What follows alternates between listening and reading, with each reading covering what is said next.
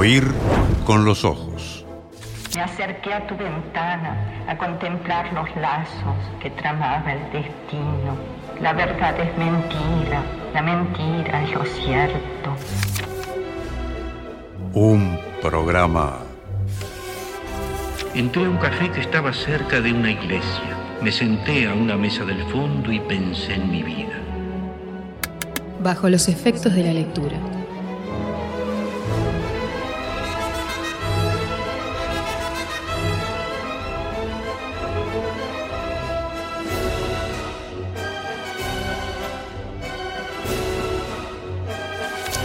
Haber podido hablar, caminar libre, no entrar o sí en iglesias, leer, oír la música querida.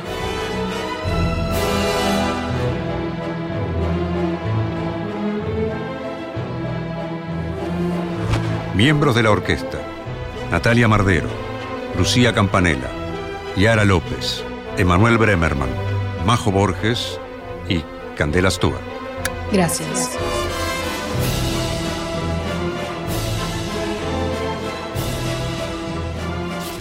Do we write better? Do we read better? And we read and wrote 400 years ago. Artistas invitadas, Las Karamazov. Somos, somos este encuentro desde tiempos y espacios distintos, una anulación de esos tiempos y esos espacios, y, y eso es siempre la, la palabra y la, y la poesía. En el atril del director, Fernando Medina.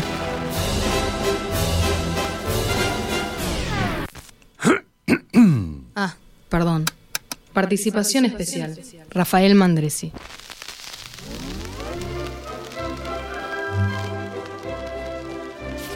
A veces en las tardes una cara nos mira desde el fondo de un espejo. El arte debe ser como ese espejo que nos revela nuestra propia cara. Oír con los ojos. Un programa Para mí el acto de escribir tiene mucho de un acto de amor. Como dice Onetti, Y al pie de la letra, un acto de amor.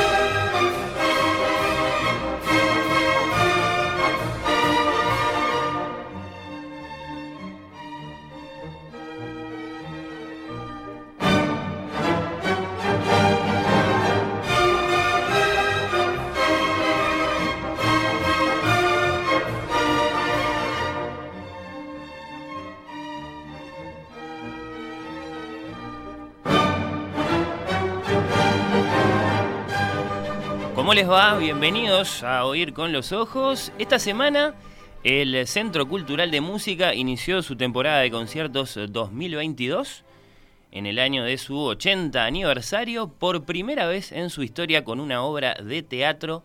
¿Quién es Clara Vick?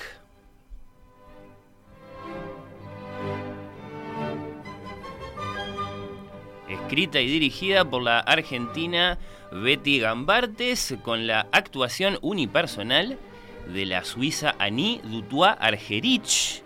Tomen nota de los apellidos. Espectáculo a la vez teatral y musical con la más famosa pianista alemana del siglo XIX como gran protagonista, rodeada de todos sus fantasmas. Sobre el escenario, entonces, Annie es Clara Vick, más conocida como Clara Schumann, hija de Friedrich Wieck, el célebre profesor de piano, esposa de Robert Schumann, el compositor, el ícono del romanticismo musical, amiga y protectora de otro gran músico alemán del siglo XIX, Johannes Brahms. Buenos días para todos. Entonces, en el Oír con los Ojos de hoy nos proponíamos reseñar y discutir este espectáculo que fue de tanto interés para los amantes de la música clásica, que llenó, por cierto, el Teatro Solís el martes pasado. Salvo que tuvimos que atender una situación un poco extraordinaria que sucedió. Una de las personas aludidas por el texto de la obra se comunicó con la producción del programa y solicitó, según lo explicó, poder limpiar su imagen.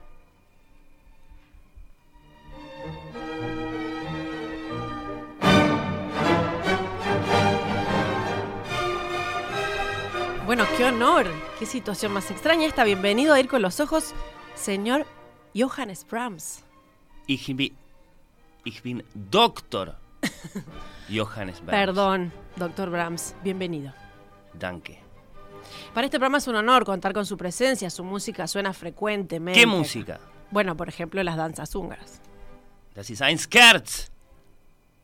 Precisamente lo que a mí me interesa decir es que yo no soy este. ¿Qué, qué, qué es esto que estamos? eh, yo no soy este músico. Ah, entonces usted no- vio la obra del martes pasado. Sí, ¿Estuvo en el Solís? sí, sí. Estuve ahí y me pareció un espectáculo abominable. Soberbio, exagerado, desagradable. La risa de esa mujer. Mein Gott. Y lleno de mentiras, de horribles mentiras. Por ejemplo, acerca de mi persona y mi carrera musical.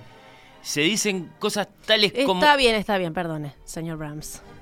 Ich bin Doctor. Doctor, sí, discúlpeme, Brahms. doctor Brahms. Antes que diga lo que tiene para decir esta, eh, que, esta respuesta que quiere tener, Sí. para aquellos de nuestros oyentes que no tienen tan claro quién es usted, dónde nació, dónde se formó como compositor, cuáles fueron sus obras más importantes, les puede contar muy brevemente quién es Johannes Brahms. Ich bin Doctor. bueno, bueno, Johannes bueno, Brahms, tranquilo, la puta doctor. madre. Nací en Hamburgo en 1833, pero tengo que decir que no le debo nada a Alemania, un Tagbarg, ingratos, excepto por la memoria de Beethoven. Mi patria ha sido siempre Viena.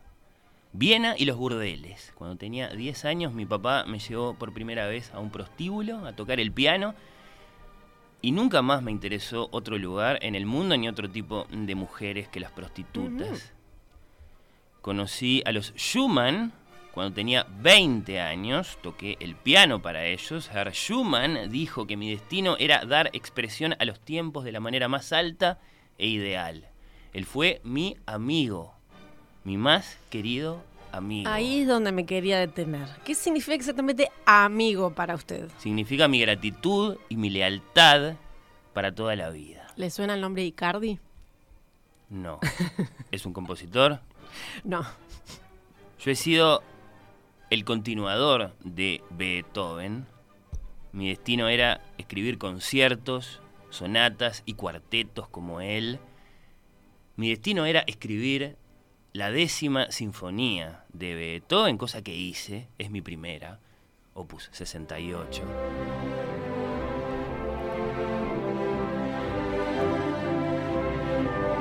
Ah, muy lindo todo. Entonces nunca compuso una ópera. No hace falta. Ya está Fidelio de Beethoven, que es mi ópera favorita. Además, la ópera es para los débiles. La música que vale no tiene nada que ver con la poesía o con el teatro. ¿No le gusta Wagner acaso? Scheiße, auf Wagner. Es un hijo de puta. Bueno, entonces usted es un conservador, por lo que veo, un amante del pasado. Entonces está bastante bien lo que dice Clara en la obra, en el espectáculo que vimos el martes Nein. pasado. ¿No? Soy el continuador de una tradición clásico-romántica que recibo directamente de Beethoven. De Beethoven y no de Schumann. Nein, de Beethoven. ¿Cómo se lo tengo que decir? Hice mía esa tradición y la llevé hasta lo más alto. Está, o sea que no inventó nada. Ein Scherz. Todo lo que hice marcó el porvenir. ¿Cómo me dice que no inventé nada? La música del futuro no puede ignorar mi música. Alguien tan poco sospechoso de tradicionalismo o de quedarse en el pasado, como Arnold Schoenberg, ya negó que yo fuera un compositor conformista o inmóvil, atado a los tiempos, a Bach o a Schutz. Y lo que yo quiero decir... No, bueno, bueno, bueno. Espera un segundito. Johannes, ¿me permite preguntarle algo? Nine, lo que yo quiero decir... No, no, no, no, a mí me interesa volver a un punto que creo que a la audiencia le interesa también. Volviendo a los Schumann y al unipersonal de Clara que vimos. ¿Cómo fue la relación suya con ellos? Yo tenía 20 años, ya se lo dije. Robert Schumann me recibió en su casa en Düsseldorf. Me invitó a tocar algunas de mis composiciones, empezó a escuchar y enseguida dijo, por favor, le tengo que avisar a mi esposa. Mm. Entonces, bueno, escucharon los dos, estaban de lo más excitados, yo me daba cuenta de que no podían parar de hablar, de nada que no fuera el dotado joven visitante. Claro, quién sabe si significaba lo mismo para él que para ella, ¿verdad? Empecé a ir todas las noches. Me invitaban a comer, a tomar cerveza, éramos buenos amigos. Yo le mostraba a Clara, que era una gran pianista, como todo el mundo sabe, mis obras antes de estrenarlas. Y les dedicó varias, ¿no? Como por ejemplo esto que está sonando. ¿En qué lo hace pensar esta música, Johannes?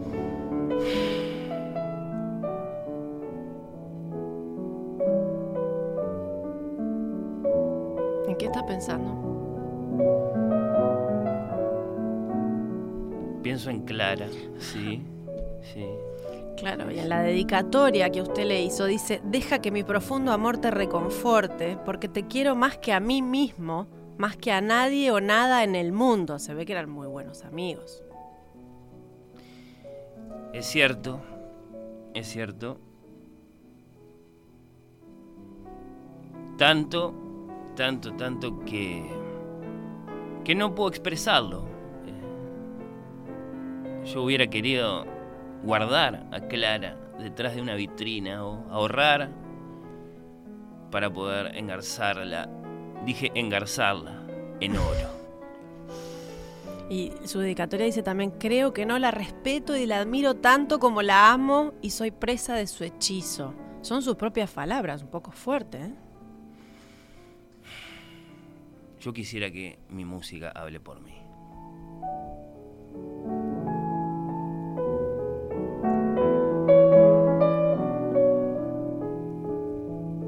En 1855, perdón, hmm. cuando Schumann fue ingresado en el hospital psiquiátrico después que se intentó suicidar, usted ocupó el lugar de él en la casa. Estuvo con Clara, se ocupó de Clara y de sus hijos. Y hasta vivieron juntos en un piso de Düsseldorf, ¿puede ser? Es verdad, ella necesitaba mi ayuda para muchas cosas y Schumann después murió en el 1856. Usted viajó a Suiza con ella, se consolaron juntos, caminando por los bosques, quedándose en una cabaña y en otra, y en una cabaña y en otra. ¿Usted me está juzgando? No, no, no, no, no, no. Yo simplemente trato de aproximarme a los hechos, porque de hecho puede tener mucho interés para los amantes de la música que nos estén escuchando, para quienes indagan en sus ideas, en su inspiración. Mm. Porque usted nunca se casó, no se le conocieron parejas y sin embargo hay quienes dicen que sus melodías pueden tener tanta belleza y tanta pasión que hace llamar la atención sobre que en toda su vida no haya conocido el amor salvo en algún burdel.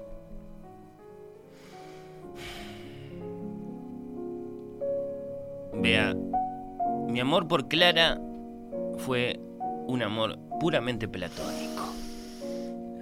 Usted me quiere decir que nada, nunca nada, nunca una mano en un hombro, nunca un beso en la mejilla que se corre un poco, nunca nada con la mujer de su amigo. Ich bin Doctor Johannes Brahms. Bueno, sí, perfecto, doctor. Le creemos, hagamos de cuenta que sí. Entonces, con música del doctor Johannes Brahms, amigo de Clara Schumann, comienza este oír con los ojos de 11 de junio de 2022.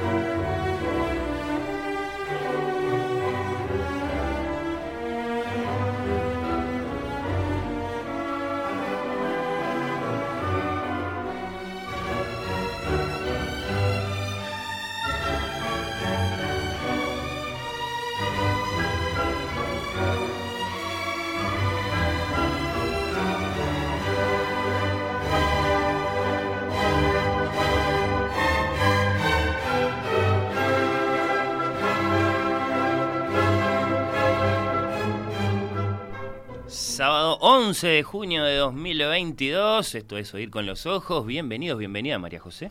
Ay, María José, me decís, es, que, es como estar escuchando a mi mamá cuando está enojada. Buenos días para todos. Yo te voy a decir una cosa, Fernando, José Fernando, ¿Qué pasó? que mm, este es otro calle, esto es. la actuación es otro calle. Eh, uno, no- uno Pero ¿cómo la actuación? Yo te vi muy bien en tanto que entrevistadora, te vi muy bien en tu, en tu, Ah, no, no, no, no. en tu rol profesional. Eh, y ahí estábamos escuchando la música de Johannes Brahms, este es el comienzo de su Hermoso. cuarta sinfonía. Estamos de acuerdo que es una música muy, muy bella y muy apasionada. Sí, totalmente. Hermoso. Bueno. Y yo tengo dos cosas para decir. Aguante Johannes Brahms y aguante Clara Vick. Dos cosas Yo no soy, claro. que son No soy, eh, no, Una voy a- para no cada le uno juzgo, de no le dos. juzgo nada de lo que haya pasado, ¿verdad? bueno, Esta bueno. teatralización. Arrancó nomás la temporada 2022 del Centro Cultural de Música, que es una institución que este programa quiere mucho, y arrancó de un modo muy atípico. Eh, estaba dicho por ahí, por todas partes. eh, lo dijo la propia María Julia Camaño antes mm, de la función, después en los comentarios. 80 años del Centro Cultural de Música, infinitos conciertos y por primera vez una obra de teatro con la figura histórica de la pianista Clara Vick, Clara Schumann como gran protagonista, un gran unipersonal, un gran monólogo y una gran historia que, bueno, mm, algunos de nosotros esperábamos nos deparara, en tanto que, bueno, la autora del texto, eh, Betty Gambartes, estudió mucho, entonces la vida de Clara Schumann nos revelara algunas cuestiones ahí un poco oscuras, un poco inciertas acerca de la vida de Clara y de Schumann, su esposo, y de Johannes Brahms. Yo creo que no, eh, que no, que no, no, no, no, que, Sí, que- que se, que quedó ahí dando vueltas sobre el misterio. Yo y creo que la responde. Yo creo que la responde la pregunta. Vos decís que Sí, sí. yo creo que sí, pero bueno, te- de- todos los que fuimos al espectáculo tenemos ideas distintas sobre si la responde o no la responde la pregunta. Si la responde, la responde de un modo Yo muy creo que lo que vago. más hace es Sí. bajar este, línea y, y- y editorializar sobre un hecho importante, que es la so- ella a la sombra de, de su marido, eh, ella siendo mujer en esa época, ella como una pianista que se suponía que era la mejor del mundo y que en realidad poca gente la conoce y conocen mucho más a su marido. Creo que habla mucho más de eso.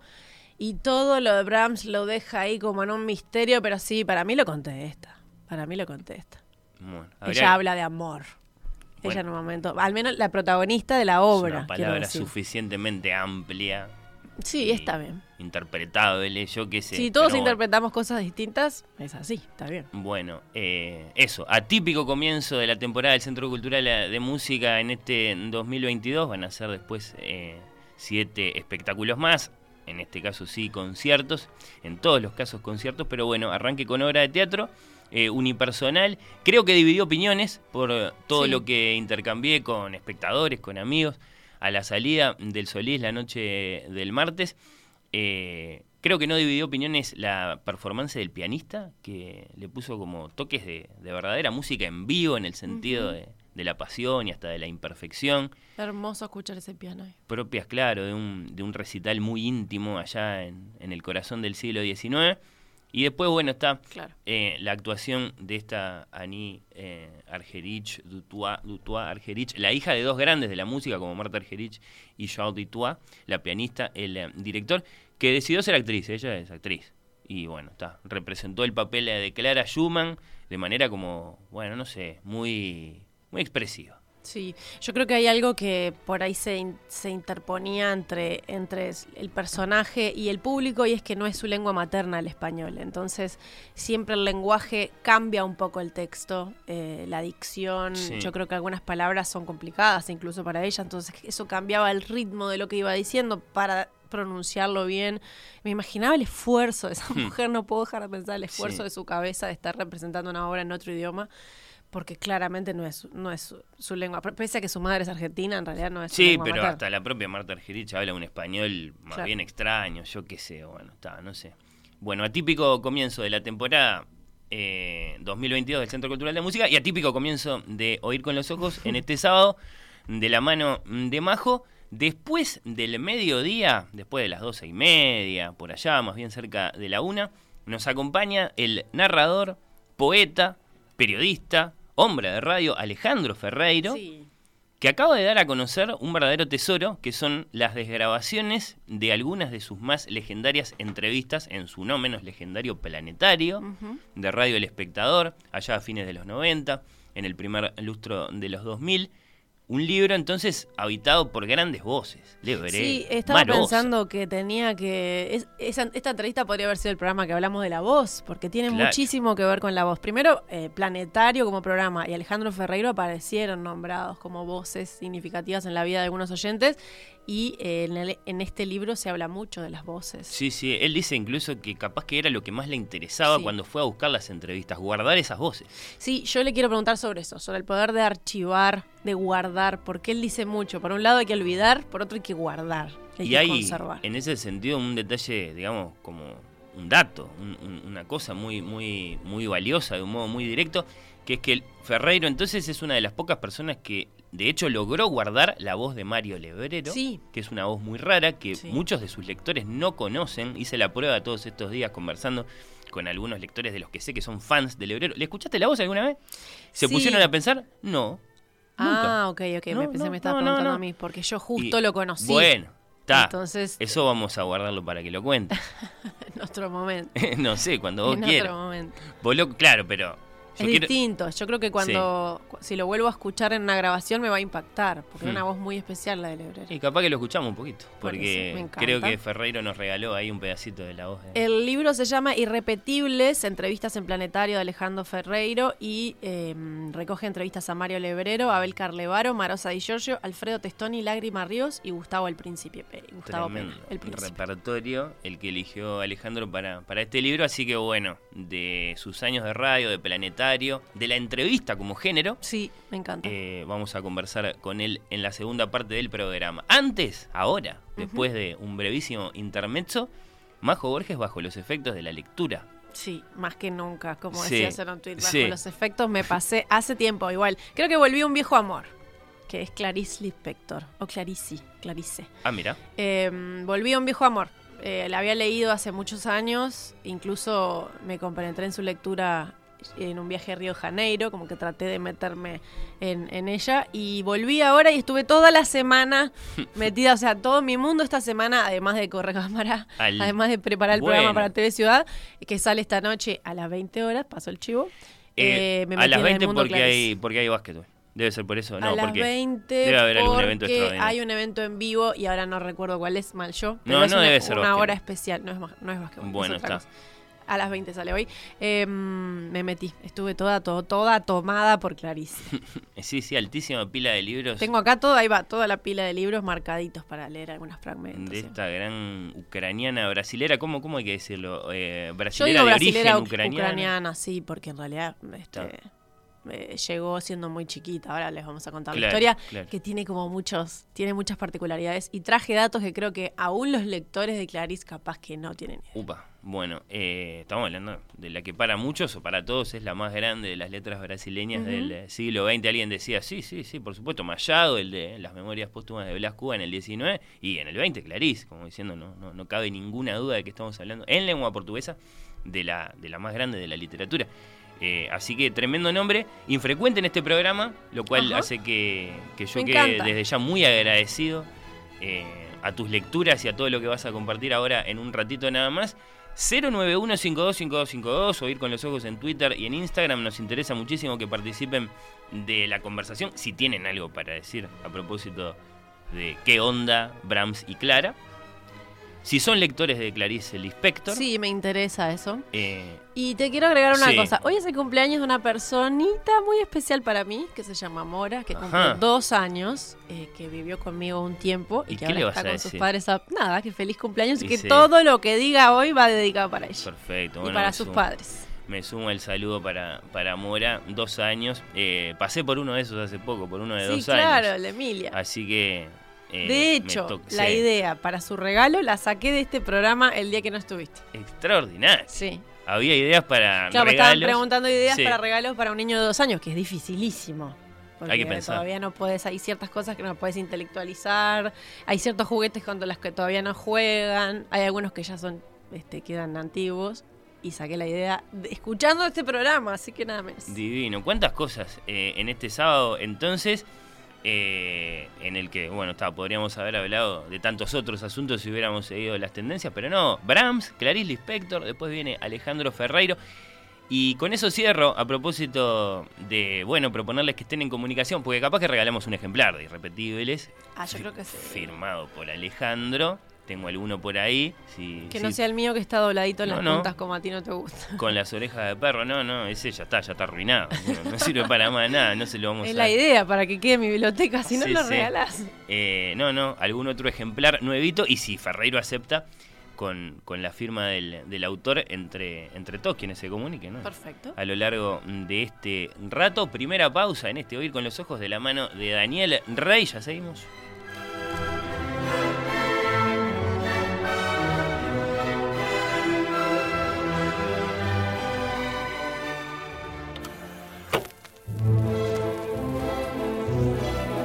Oír con los ojos. Un programa bajo los efectos de la lectura.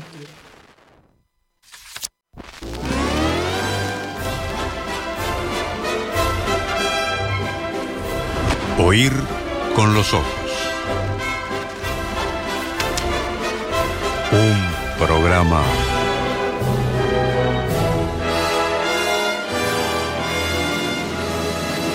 bajo los efectos de la lectura.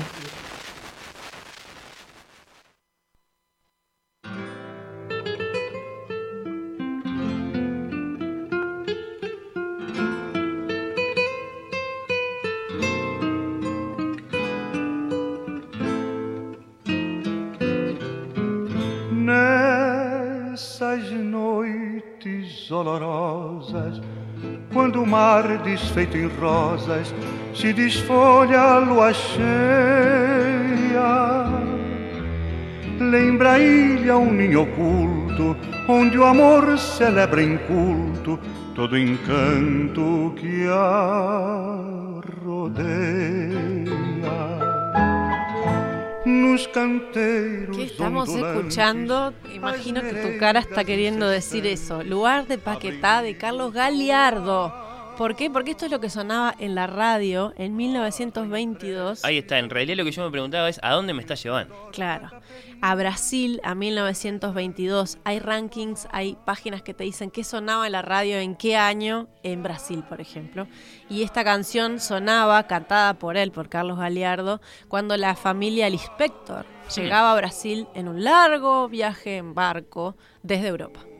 Porque vamos a hablar de Clarice Lispector o eh, Clarice, porque claro, los brasileños no pronuncian Clarice, pero bueno, voy a decir Clarice porque es como la, pronunciamos acá. Clarice, dicen. Clarice y Clarice. Clarice, claro, Clarice. Skype y todo, todo, todo termina así, bueno, Clarice. De hecho, hay una canción de Caetano Veloso que se llama Clarice. La escuché porque además eh, quería ver cómo la pronunciaba, porque no la conocía. Eh, de todas las que escuché, porque escuché mucha música también para, para producir esto, para ver qué sonaba en esa época, e ir metiéndonos como en clima, porque vamos a hablar de esta autora de libros como Aprendizaje o el libro de los placeres, que es uno de mis favoritos, La pasión según GH, que fue el más famoso y algunos dicen que es su obra maestra, La hora de la estrella, La manzana en la oscuridad, Felicidad clandestina o Cerca del corazón salvaje. Ella es brasilera con la particularidad de haber nacido en Ucrania, ahora que tanto estamos hablando de Ucrania, y es de origen judío. Eh, esta mujer que es poco descifrable en su literatura, ¿no? Que siempre se la nombra como hermética, pero no siempre hubo hermética, hubo una Clarice hermética, porque hay varias Clarice Lispector. Está la escritora de ficción, novelas y cuentos. Está la escritora de textos autobiográficos. La periodista, de hecho, entrevistó a Neruda y eh, esto lo voy a compartir con ustedes en un ratito. Está la escritora de editoriales en diarios. La escritora de notas femeninas ocultas bajo un seudónimo. Necesitaba laburar. Se puso a escribir bajo un seudónimo. La escritora de libros infantiles, escribió libros infantiles, Esa sí que debe ser desconocidísima para la mayor parte de los lectores. Sí, fue traductora. Hmm, traductora. Eh, eso en este programa, vos lo sabés, Majo, eh, siempre nos atrae mucho. Sí. Eh, y, de qué idiomas traducía? Mira, ella sabía del, del, portugués al inglés, francés, español, hebreo, yiddish, tenía nociones de ah, ruso. Y esto te dato te va a gustar, tradujo del español al portugués el cuento Historia de los dos que soñaron de Jorge Luis Borges. En el jornal, para el Jornal do Brasil. Mirá es la primera es, es la primera vez que se tradujo a Borges al portugués, por lo que tengo entendido, lo tradujo ella. Extraordinario, Para justo este- ese cuentito tan famoso tomado de las de las mil y una noches. Historia de los dos que Sí, sí, sí, que es que es un que es un cuento eh, lindísimo. Justo esta semana estuve pensando en ese cuento que es el cuento del tipo que encuentra el tesoro en el fondo de su casa. Bueno, está, no lo vamos a volver a contar, pero mirá, mirá la puerta de entrada. Ella, sí, ella lo tradujo para este diario brasilero. También dicen que era modelo y también, con esto voy a sorprender a muchos, tiene obras, tiene pinturas. También pintó. En un momento tuvo un romance con la pintura, se los voy a contar un poco más tarde. Pero todas estas mujeres No, fue una sola, que creo que hace también Hincha a... de Flamengo. No, no sé. no sé. Vivió gran parte de su vida en Río. No me queda, no, no, no tengo claro. Nos ese falta dato, esa ese dato me faltó, Es- ese dato me faltó falta con lo que me esa- gusta el esa- deporte. Esa Clarice. Esa Clarice. Bueno, yo creo que también esto hace a la, a la gente que tiene una, una, una inspiración artística, eh, no, no sé si inteligencia, porque también uno dice, no, es muy tiene que ver con la inteligencia, pero tiene que ver con esa vocación artística, esa necesidad de expresarse que va hacia muchos lados distintos, hacia el lenguaje, eh, pero puede, puede expresarse hasta en cartas, como en este libro que se llama Correo Femenino. eh, En o- el pincel. Incluso traduciendo, o en el pincel, claro, Claro. o incluso traduciendo, y dicen que le gustaba mucho la música también.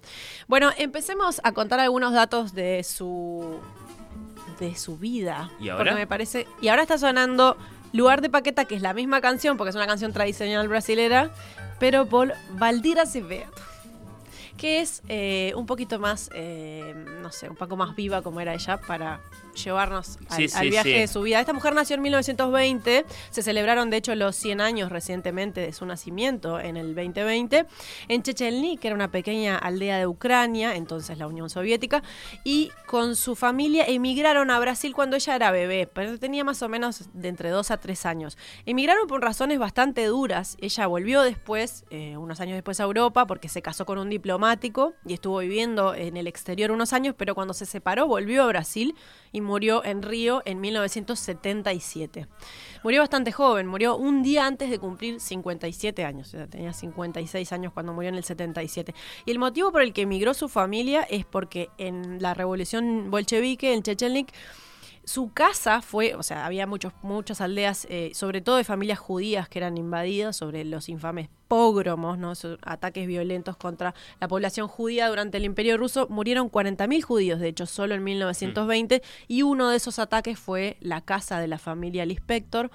El, pa- el abuelo de Clarice, al abuelo lo asesinaron y a la mamá de ella, Mania Krimgol, la violaron un grupo de soldados rusos y le contagiaron sífilis. Bueno. No, tremendo. Y esto, lo que sigue es peor aún, porque ahí obviamente la familia decidió huir de Ucrania. Primero fueron a Moldavia, después hacia Rumania. eh, y en Bucarest, cuando Clarice tenía tres años, en 1922 consiguieron pasaportes rusos y el permiso para viajar a Brasil. Entonces así lograron emigrar.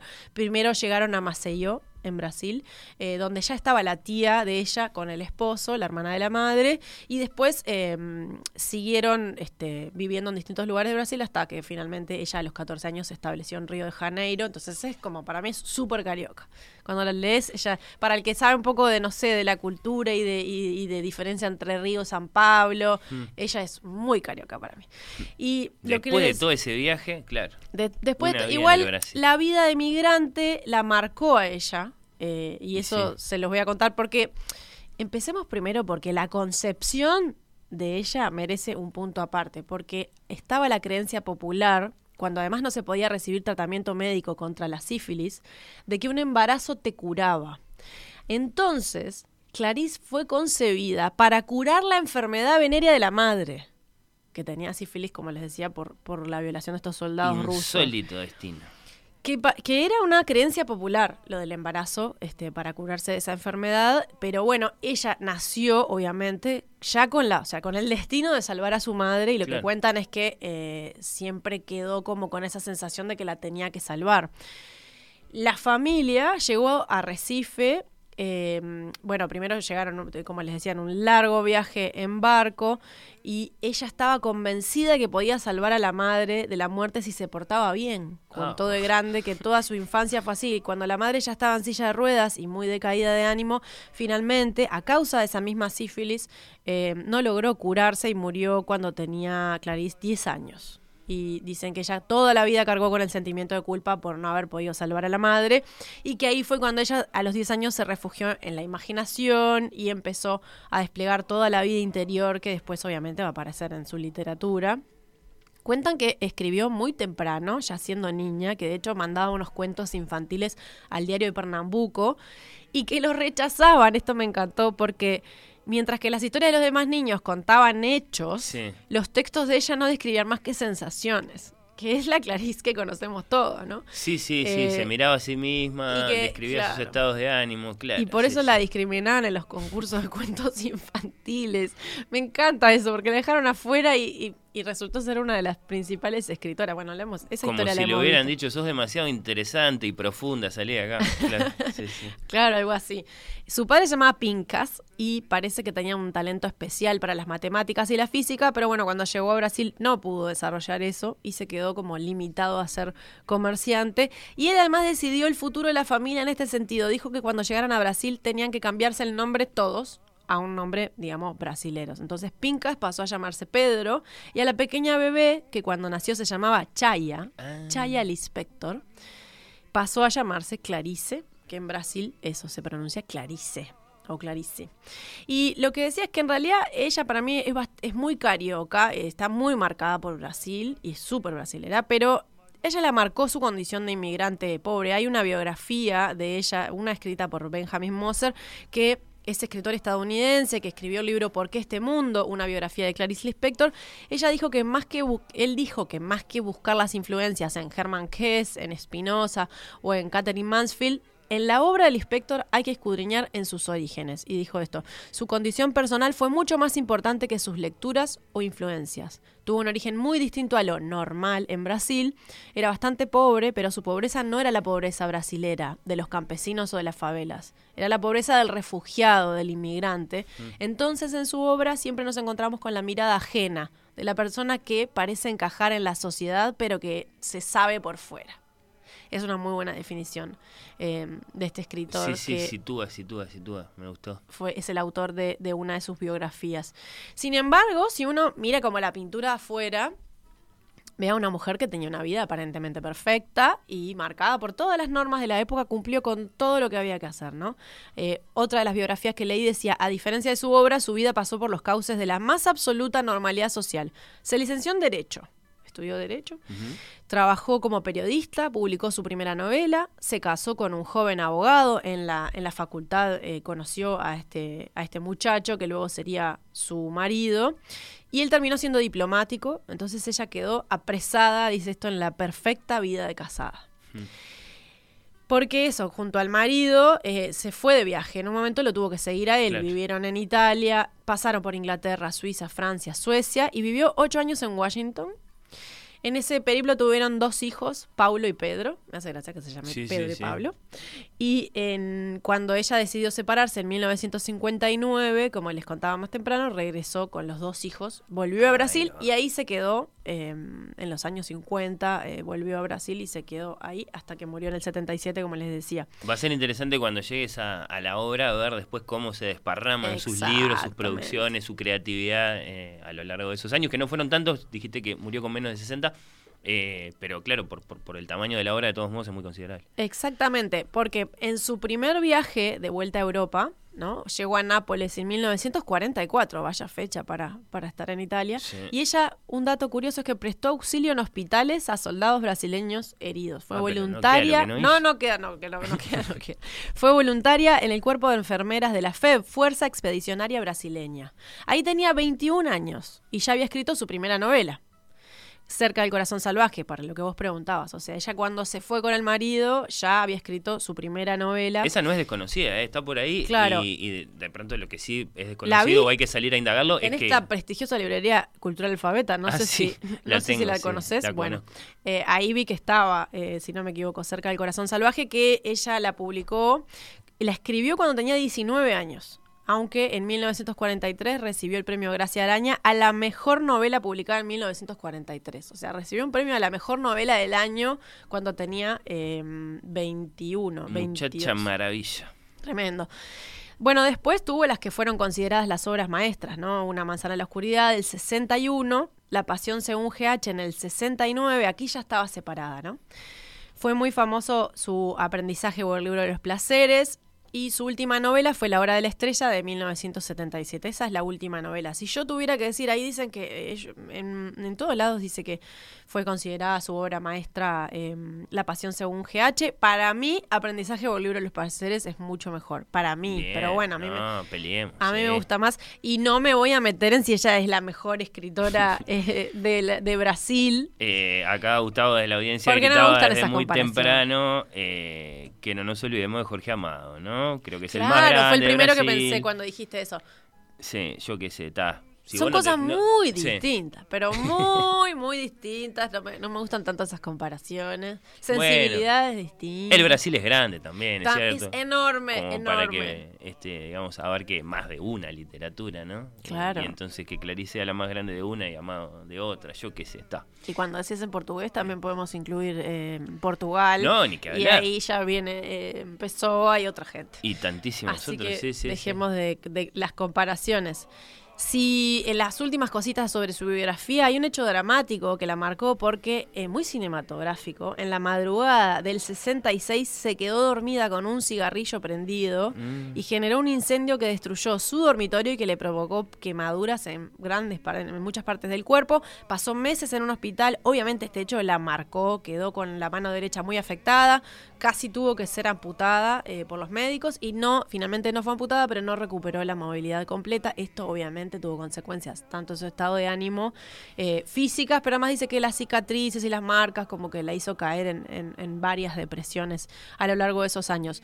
Le siguieron 10 años más porque después de ese incendio, que de hecho en La Pasión según GH aparece eh, mencionado el incendio, en 1977 murió, como les decía, un 9 de diciembre de cáncer de ovario.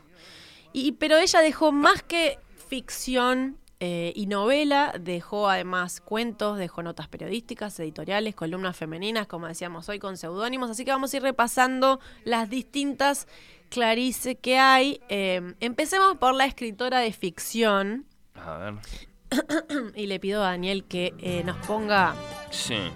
en situación de lo que sonaba en 1969. Que, Qué lindo. Clarice no es solamente la más importante escritora brasileña del siglo XX, yo diría que es de las más importantes del mundo. ¡Guau! Grita Diego desde la Una audiencia. amiga. Ah. Pero a ver, a ver qué es esta música, che. carnaval. Eu tenho um fusca e um violão. Sou flamengo, tenho uma nega chamada Teresa.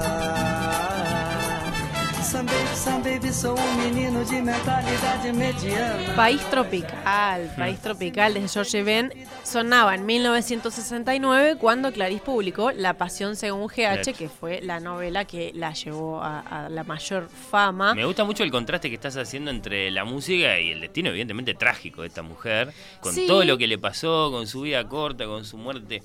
Eh, bueno, sí, muy, Pero en realidad muy- muy tiene mucha Sí. mucha luminosidad en su Sí, obra. Por sí. eso yo también ver, quise ver. salir como de. Bueno, vamos a pasar por todos los estados, porque voy a ir leyendo cosas, pero eh, la música va a pasar también por estados distintos, como tiene su literatura. Pero, pero me interesaba rescatar esta alegría porque obviamente que esto de país tropical la marcó totalmente. Sí, claro. eh, trágica o no, es una escritora brasileña.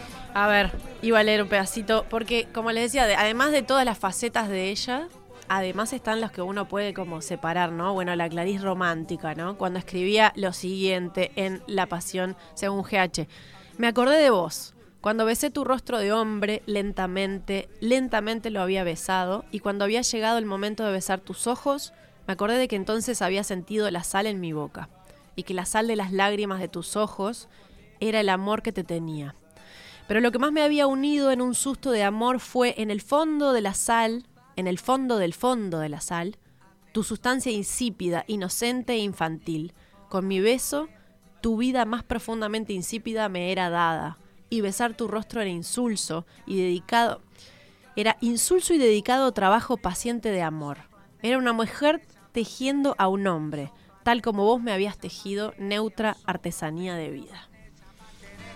Vaya vaya dedicatoria. Como y ella, qué bien que suena a una un mujer tejiendo a un hombre me encanta. ¿eh? Sí, Sí, eh, sí. es difícil de leer. Me puse un desafío, ¿no? Porque entre leer de los libros y leer, ella tiene puntuaciones particulares, tiene arma las frases distintas. Eh, ayer una oyente en Twitter me decía fue la autora que más satisfacciones me dio y también que más dolores de cabeza cuando intenté leerla en su idioma original. Ah, claro, ¿cómo será en portugués? no? Claro, me lo he preguntado muchas veces, no me he puesto No, ese bueno. desafío. Y después, por ejemplo, en la misma, en el mismo libro, tiene eh, una descripción que parece que me, me gusta porque es la que, la que celebraba la vida. Y por eso también elegí esta canción.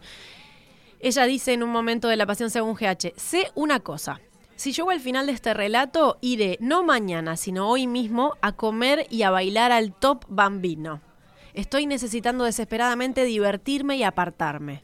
Usaré, sí, el vestido azul nuevo, que me adelgaza un poco y me da colores. Llamaré a Carlos, Josefina y Antonio. No me acuerdo bien cuál de los dos me dio la impresión de que me deseaba, o si ambos me deseaban. Comeré crevets a la no me importa qué. Y sé, porque comeré crevets, que hoy a la noche, hoy a la noche mi vida cotidiana será retomada, la de mi alegría común, y necesitaré para el resto de mis días de mi leve vulgaridad dulce y de mi buen humor. Necesito olvidar, como todo el mundo. Qué ganas de escribir, ¿no? Leyendo a Clarice Lispector uno tiene ganas de que le salga bien así escribir sobre su vida, pero no, la leve fácil. vulgaridad dulce me quedó grabada y el necesito olvidar como todo el mundo también. ¿No? Todos necesitamos olvidar. Y yo le agrego que necesito desesperadamente divertirme y apartarme. Y habla de bailar. ¿Cómo no me va a caer bien? Clarice habla de bailar, además. Este año leí en Kindle Cerca del Corazón Salvaje y fue como navegar en sensaciones, imágenes. Iba y volvía para atrás, increíble. Lo compartí con una sobrina bailarina, pues la imaginaba allí danzando en cada página. Me encanta el programa, cita de los sábados, hermoso reencuentro con Majo, dice Estela, que saluda. Hola Estela, qué lindo. eh, que hayas traído a Clarice esta mañana, este mediodía. Me encanta, me encanta que haya entrado con la primera novela, aparte. Sí. Y bueno, pensemos qué distingue a su literatura, ¿no? Si tuviéramos que definir su estilo, ¿no? Ella decía que ella tenía un no estilo. Y en realidad las rarezas, los detalles, eh, vos me decías que ella la- hay una, una editorial que, que edita uno de sus libros que es la misma que Amarosa y Giorgio. El Y a cuerpo mí de me plata Buenos parece Aires. lógico, me suena muy lógico Que que, estén como hermanadas. Sí, en Ah. la misma editorial. Vos podés empezar un libro de Clarice y no tener ni idea de qué está hablando hasta varias páginas después, ¿no? A veces son disquisiciones mentales, ¿no? Sí. De un protagonista, a veces son disquisiciones filosóficas, que sin embargo no sé cómo lo logra, porque para mí esto es un misterio, cómo hace para mantenerte intrigada, porque hay mucho de lo que escribe que obviamente te hace preguntas y te resuena, pero no está, hay momentos que no está pasando nada, pero no solo eso, sino que no entendés de qué está hablando y de todas maneras aparecen frases, conceptos, ideas, sensaciones, ¿no? Ella logra captar como la esencia de ciertos momentos, que me parece que es la clave de su literatura. Y obviamente también es vanguardista. Ella menciona el aborto, por ejemplo, en este libro el que leí le- recién, y también habla de vínculos bastante modernos, una mujer divorciada en los años 50. Eso también me parece que que la define. Hay una religiosidad siempre en las letras de, Clarice. Ella habla de Dios. Obviamente usa muchos términos religiosos, pero no tiene nada que ver con la iglesia, ¿no? Habla siempre de, cosas que tienen que ver con la religiosidad y Dios. Aparece muchísimo Dios en su literatura. Y en algún momento se la comparó con Virginia Woolf también. Yo creo que hay algo ahí, algo en eso del mundo interior, ¿no? Y eh, me parece que está bien. Entiendo por qué, por qué la, la comparaban. A ver, tenía otra, algo más que quería leer de La Pasión según GH antes de dejarlo, que, porque me parece que también hay una Clarice que es la que reflexiona sobre género. Sin decirlo, ella reflexionaba mucho sobre temas de género. Y por ejemplo, acá hay una parte que le está hablando a otra persona. Se nos está muriendo Fernando. Toma agua. Esto, esto. Esto es periodismo, ¿verdad? Listo, Yo no te voy a dejar morir al aire y se voy a seguir leyendo a. Toma. A mí me ha pasado y era uno de mis grandes miedos. De hecho, eh, fue mi miedo. Como si no hubiera pasado. En el concierto, en la obra del otro día, Uy, mi miedo sí. era toser. Mi miedo era toser porque estábamos todos tosiendo, pero había mucha más gente que tosía que yo. Bueno, recuperada. Estás llorando. Como si, como si no hubiera sucedido. De la emoción por Clarice. Bueno, no pasa nada, la gente también tose. Eh, estaba diciéndoles que eh, decidí agarrar la que reflexiona sobre el género sin decirlo. Por ejemplo, dice, no me abandones en esta hora, no me dejes tomar sola esta decisión ya tomada. Tuve, sí, tuve todavía el deseo de refugiarme en mi propia fragilidad y en el argumento engañoso, aunque verdadero, de que mis, hombro- mis hombros eran los de una mujer, débiles y finos. Siempre había necesitado, siempre que había necesitado, perdón, me había excusado con el argumento de ser mujer. Pero bien sabía que no es solamente la mujer quien tiene miedo de ver, cualquiera tiene miedo de ver lo que es Dios.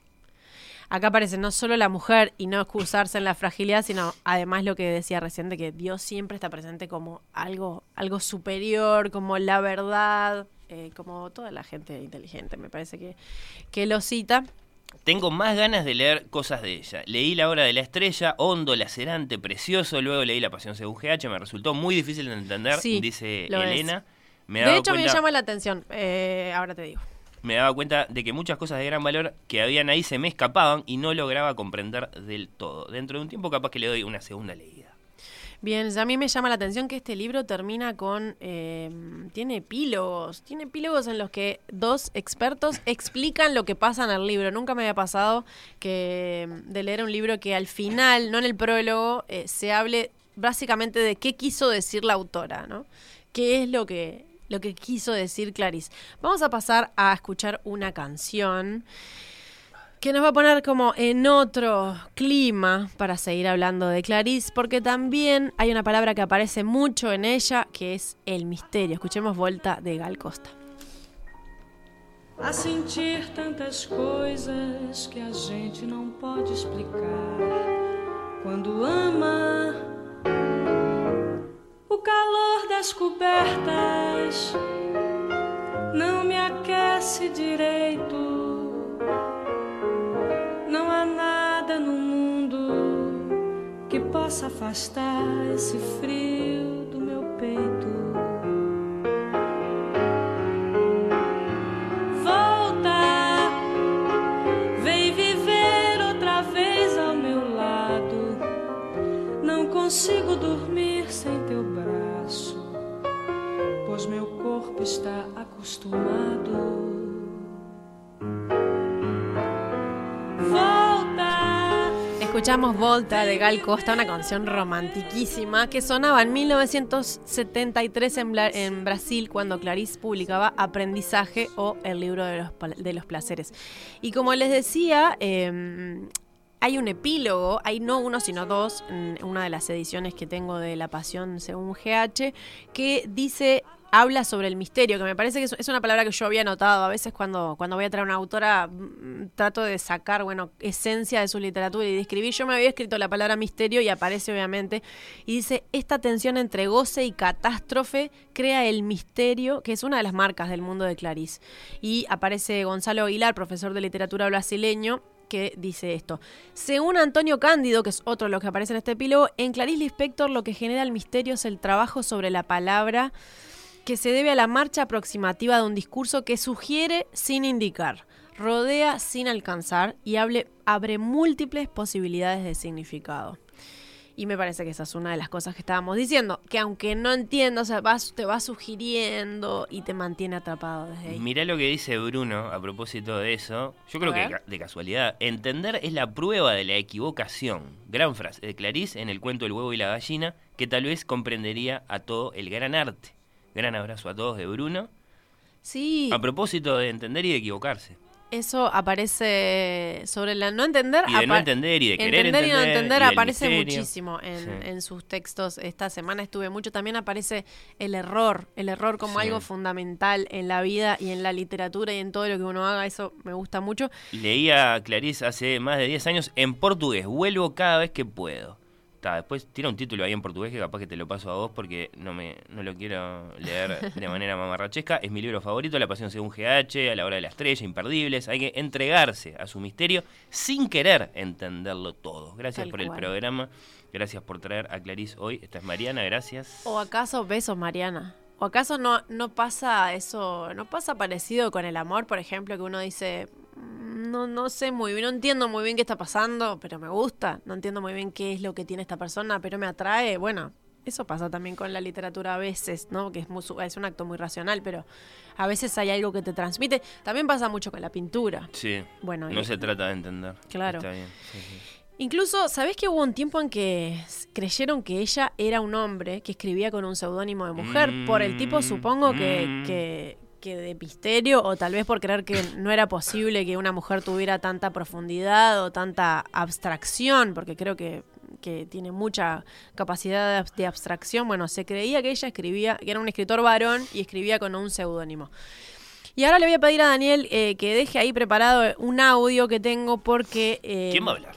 Va a hablar Alicia Torres, una amiga eh, encantadora que, a la que siempre recurro cuando, cuando hay que hablar de letras latinoamericanas, porque me parece que es una de las voces uruguayas más calificadas para hablar de eso. Es ensayista, es crítica literaria, la pueden leer en el semanario Brecha, y eh, tiene incluso eh, un magíster en literatura latinoamericana, además de haber sido profesora de literatura. Déjame que diga que es un honor eh, escuchar por primera vez en Oír con los Ojos a Alicia Torres, que es una referente. Totalmente. Eh, gracias por traerla. Y a ella le pregunté por qué es relevante en la literatura latinoamericana, por qué atrae tanto Clarice Lispector, y nos contestaba esto. Hola. Bueno, a mí Lispector siempre me ha recordado a Greta Garbo. Las dos bellas, congeladas, en un gesto distante, nacieron en países fríos. Fíjense ustedes, Ucrania justamente, la escritora, y la actriz en Suecia. Y el I want to be alone, el quiero estar sola de la Garbo, bien pudo ser el lema del Inspector. Son silencios que acrecientan el mito, y, y el misterio es parte de esos universos. Entonces tenemos que partir de ese misterio para comprender lo más íntimo de su literatura, la soledad, la incomunicación de sus personajes, ese giro que hace ella permanentemente hacia la experiencia interior, hacia el mundo de la subjetividad. A mí es lo que más me interesa de ella. Vos preguntabas, Majo, ¿por qué es relevante en la literatura latinoamericana? Bueno, para mí lo que la destaca, o uno de los tópicos más potentes, es la experimentación con el lenguaje, su pelea con la incapacidad de las palabras para expresar la experiencia humana, la búsqueda de un lenguaje capaz de hacerse cargo de esa extrañeza. Y bueno, sí, esa opción plantea dificultades a los lectores y por eso su literatura suele considerarse hermética y por eso por tanto tiempo fue leída solo en algunos círculos. Pero un solo ejemplo. Una jovencísima Clarice publica en 1944 Cerca del corazón salvaje, con un título que toma del retrato de un artista adolescente de Joyce. Es una novela psicológica, femenina, urbana, construida sobre el monólogo interior, de la que prácticamente la trama desaparece. Marca lo que iba a ser la originalidad del inspector en ese mundo masculino, rural, de naturaleza desmesurada de los escritores brasileños canónicos. Ella aporta percepciones, no hechos, una mirada contemporánea, moderna, o mejor una mirada sin tiempo. Después llega el boom que juega todas sus cartas a escritores varones, capitaneados eso sí por una mujer, la agente literaria Carmen Balcells. A la otra mitad de la mejor producción, la de las mujeres, se la relega. La ausencia de las escritoras parecía normal. Más tarde, claro, algunos nombres salen a la superficie con toda su potencia. La chilena María Luisa Bombal, otra gran brasileña, Nélida Piñón, las mexicanas Elena Garro, Rosario Castellanos, en fin, eh, hasta una jovencísima Peri Rossi. El fondo del asunto remite al lugar que la sociedad y la institución literaria adjudicaba a las mujeres escritoras, pero también al lugar que la mujer escritora se daba a sí misma. En un contexto social en el que hasta el acto de nombrar era una prerrogativa masculina, rebelarse del modo que fuera contra el discurso patriarcal requería coraje y libertad. Bueno, escribiendo y hasta siendo hermética en su literatura tan misteriosa, Clarice Lispector tuvo de los dos. También por eso hay que leerla. Un placer Una clase escuchar. magistral en tres Alicia, minutos. siempre, aparte, sí. primero este, me dijo, ¿cuántos minutos son? Le digo, Sí. No, no, un minuto. Ah, bueno, un minuto. Pero al final concentra todo en un minuto y medio. Me La quedo con muchísimas de nombres, cosas. de lecturas, de referencias y, y- y- y sobre todo de panorama. Y de idea, que vuelca ahí, totalmente. sí, sí, sí. Eh, me gusta lo que dice que es una escritura sin tiempo, Mm. Creo que está marcada por su contexto y por su historia, pero tiene mucho de escritura sin tiempo y por la experimentación con el lenguaje, que es de lo que venimos hablando, pero ella lo define mucho mejor, Alicia Torres, a quien le agradecemos eh, la participación y Sí, ya le dije que algún día va a venir a este programa. ¿Vos decís, aceptará? Ya dijo que sí. Ya dijo que Ya sí. dije que sí. Bueno. Solo hay que pensar eh, para hablar excusa. de qué. Para hablar de qué. Porque Qué tentación. ¿no? Claro, porque la podés llevar para donde quieras que, que, que, que te va a, a- deparar esa misma clase todo. magistral, claro, de Pero la capaz- que dejó una muestra ahí. Por eso mismo capaz podemos invitarla para hablar de, de su pasión por los libros. Bueno, y de, claro, de ella. de su historia, porque sí, sí. es, muy, es muy particular. Siempre son los temas, ¿por qué no, por qué no ella misma como, como tema? ¿Por qué la inminencia de la catástrofe resulta sexy? ¿Les pasa que la cornisa los atrae? Se pregunta Raúl, seguramente escuchando alguna de tus, de tus lecturas de, Sí. de Clarisa, así muy, muy impresionado. Después, Mario pide que recordemos que están reunidos los cuentos y las crónicas de Clarisa en grandes volúmenes de ciruela hermosos y que, y, que, y que como que hay que tenerlos. Sí, es verdad. Los vi esta semana. eh, también no me podía meter con todo lo que había de ella, ni, ni comprarme todos los libros, porque de hecho me compré más libros eh, esta semana para, para preparar esto y para tener en mi casa, ya les digo, para la vuelta a este viejo amor. Hablábamos de la romántica, la, la que reflexiona sobre el género, em, la- la- y también está la filosófica, la que habla de, la que pone sobre la mesa algunas cuestiones como lo siguiente, por ejemplo, que aparece en Aprendizaje o el libro de los placeres. Es el diálogo. En esta, este libro es medio críptico, pero en realidad es, es una evidente historia de amor entre dos personas, entonces se da mucho el diálogo entre ellos, por eso a mí me gusta mucho. Y él le dice, ¿todavía no te has acostumbrado a vivir? preguntó Ulises con intensa curiosidad. No, dijo ella. Entonces es perfecto. Eres la verdadera mujer para mí. Porque en mi aprendizaje falta alguien que me diga lo obvio con aire extraordinario. Lo obvio, Lori, es la verdad más difícil de ver. Y para no hacer solemne la conversación agregó sonriendo. Ya Sherlock Holmes lo sabía. Te da vuelta a todo. Me encanta la el idea de lo descubrimiento obvio. de lo obvio. Me encanta la idea de lo obvio. Y bueno, también, como les decía al principio, hay una Clarice menos, menos hermética, ¿no? Ella, ella de hecho, en, en uno de los libros que, que recoge crónicas de ella, que se llama Descubrimientos, ella habla de, ay, me dicen hermética, pero hermética Sí. no sé qué, o sea, eh, me gusta la descarga de ella sobre que le dicen hermética. Pero había otra, que era la que hablaba de la vida cotidiana y que es con la, con la que me metí más y la que descubrí más esta semana. Para eso voy a pedirle a Daniel que cambie la canción eh, de Caetano Veloso, porque dije, vamos a salir de lo hermético Sí. y alguien que no que es menos Vamos hermético, más popular, Ah. claro, puede ser más obvio, pero guarda con lo que hablas de Caetano Veloso. Escuchemos no, un estoy pedacito recogiendo la palabra que usaste vos recién, que dijiste que te gustaba. de London, London. streets without fear. Everybody keeps the way clear. I know, I know, no one to say hello. I know they keep the way clear. I am lonely in London without fear. I'm wandering round and round here, nowhere to go.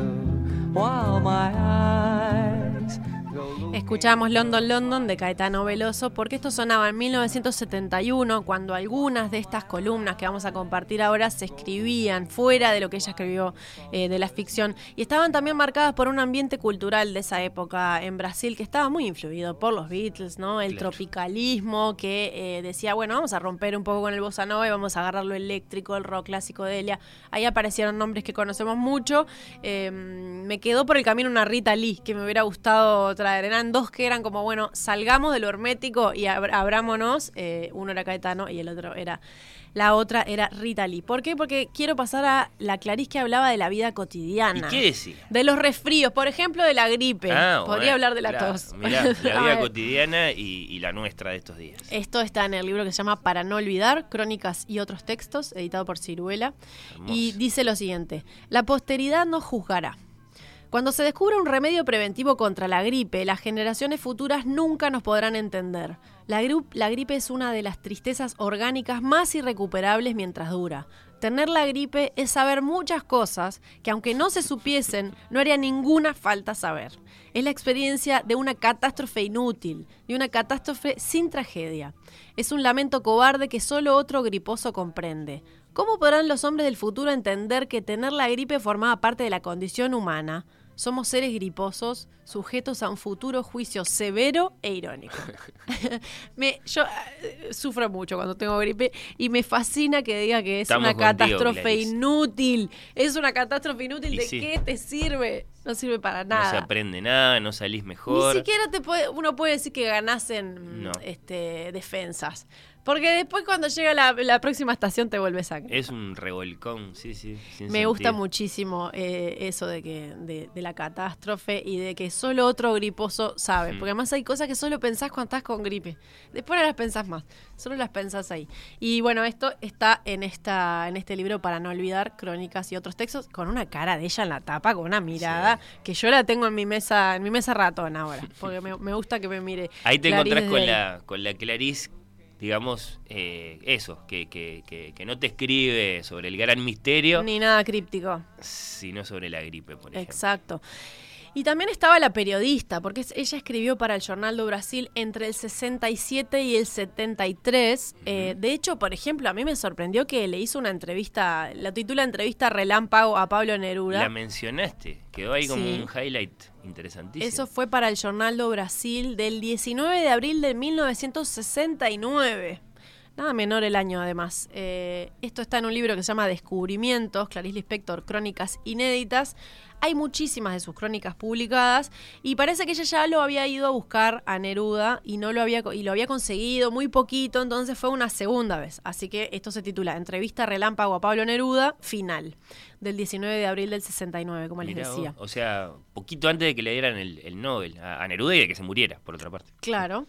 Y eh, ella publica, se ve que tenía poco espacio y publica, bueno, unas, unas las preguntas sueltas. Arranca así directamente. ¿Escribir mejora la angustia de vivir? Y él le dice, sí, naturalmente, trabajar en tu oficio, si amás tu oficio, es celestial. Si no, es infernal. ¿Quién es Dios? Le pregunta ella. Todos. No, usted así. No anda con chiquitas. Todos, algunas veces, nada, siempre. ¿Cómo describe a un ser humano lo más completo posible? Pregunta Clarice. Político, poético, físico, contesta Neruda. ¿Cómo es una mujer bonita para usted? Hecha de muchas mujeres. Me gusta mucho esa respuesta. Escriba aquí su poema predilecto, por lo menos predilecto en este preciso momento. Y él dice, estoy escribiendo. ¿Puedes esperarme 10 años? Claro. Mandándose la parte Neruda. ¿En qué lugar le gustaría vivir si no viviera en Chile? Créame tonto, patriótico, pero ya hace algún tiempo escribí en un poema. Si tuviera que nacer mil veces, allí quiero nacer. Si tuviera que morir mil veces, allí quiero morir. ¿Cuál fue la mayor, la mayor alegría que tuvo por el hecho de escribir? Le pregunta ella. Leer mi poesía y ser oído en lugares desolados. En el desierto a los mineros del norte de Chile, en el estrecho de Magallanes a los esquiladores de ovejas, en un galpón con olor, con olor a lana sucia, sudor y soledad. ¿Qué procede en usted a la creación? ¿Qué precede? O sea, ¿qué te pasa Hmm. antes, ¿no? De la creación. ¿La angustia o un estado de gracia? Y él le contesta, no conozco bien esos sentimientos, pero no me crea insensible. ¿No conoce la angustia, Neruda? Se está mandando a la parte, sí, dirías sí, vos. de nuevo. Sí, ya tuvimos Bueno. al Neruda Cursi, al Neruda Demagogo, ahora tenemos al Neruda... sí, sí. Ataque a- ataquen a Neruda, se No, llama el- este espacio. Y el gran poeta también. Digo algo, diga algo que me sorprenda. 748, le dice me encanta, le dice un número.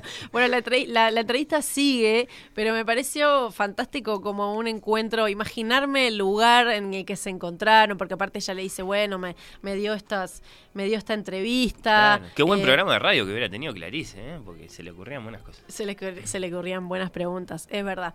Y después eh, también está, de- decíamos, la periodista, la editorialista, ¿no? Porque ella daba consejos de vida, eh, como por ejemplo eh, que uno tenía que ser útil, que ahora lo voy a leer. Eh, otro de los libros que recoge su- sus crónicas se llama Correo Femenino, Clarice Lispector. También, con, viste que todos ponen a su No, cara en la tapa ¿qué porque con? Claro. qué mirada tenía, se llama. Imagínate la discusión entre los editores que ponemos en la tapa. Mirá lo que se está. La propia qué mujer, Dios mío. Hasta me gusta el delineado que tienen los ojos en esta etapa. Y pone cosas como consejos de la médica Ana Daniels. Interésate por lo que te rodea. Una vida psicológicamente pobre es una vida que tiene poco contacto con la de los demás.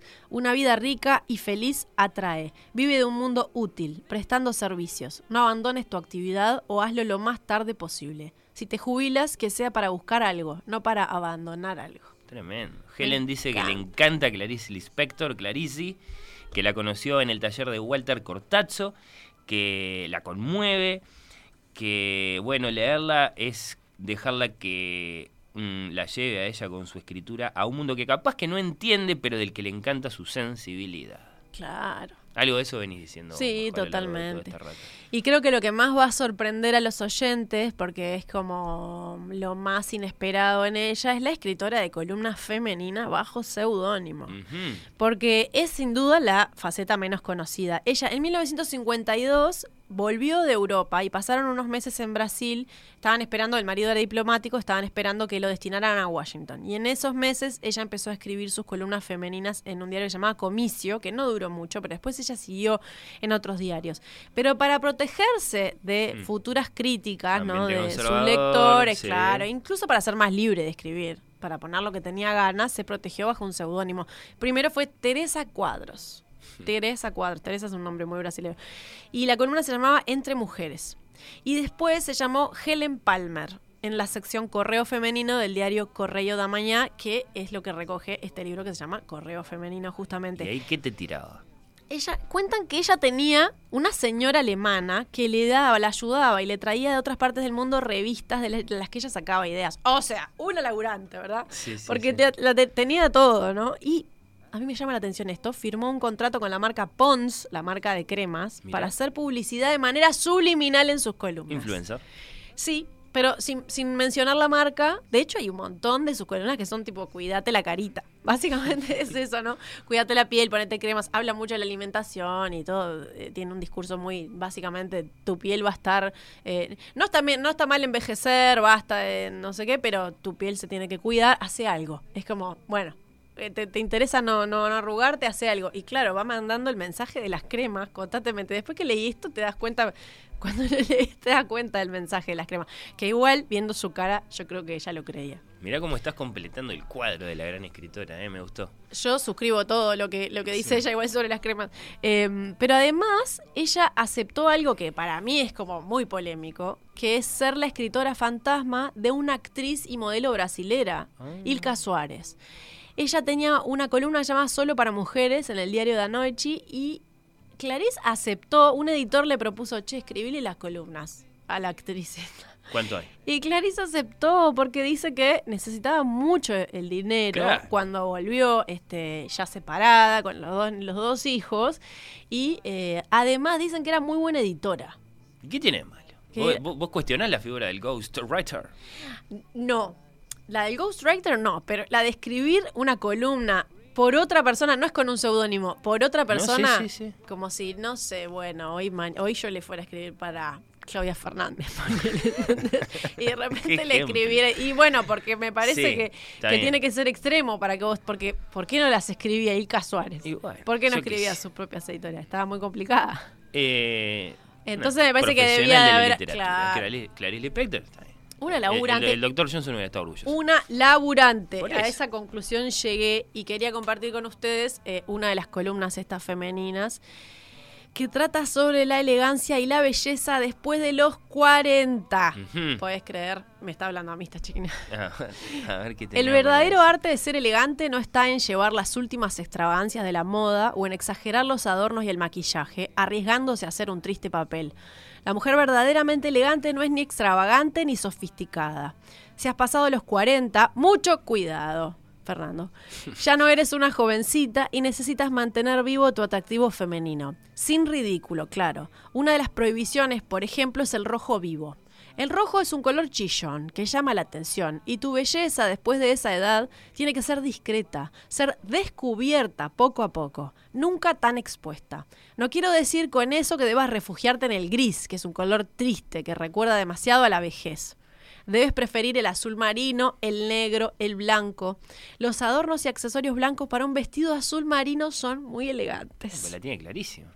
Increíble. Dice, la duquesa de Windsor, ya cincuentona, es considerada una de las mujeres más elegantes y atractivas del mundo. Sus vestidos son simples, prefiere las joyas para dar un toque chic. Y bueno, sigue hablando de, consejos para ser bella y elegante después de los 40. Y dice, si eres inteligente, la edad será un motivo más de atractivo, no una desventaja. La experiencia adquirida, la serenidad que solo da el tiempo, la distinción, la comprensión, harán de ti una compañía atractiva y agradable. No alimentes complejos de vejez, por favor.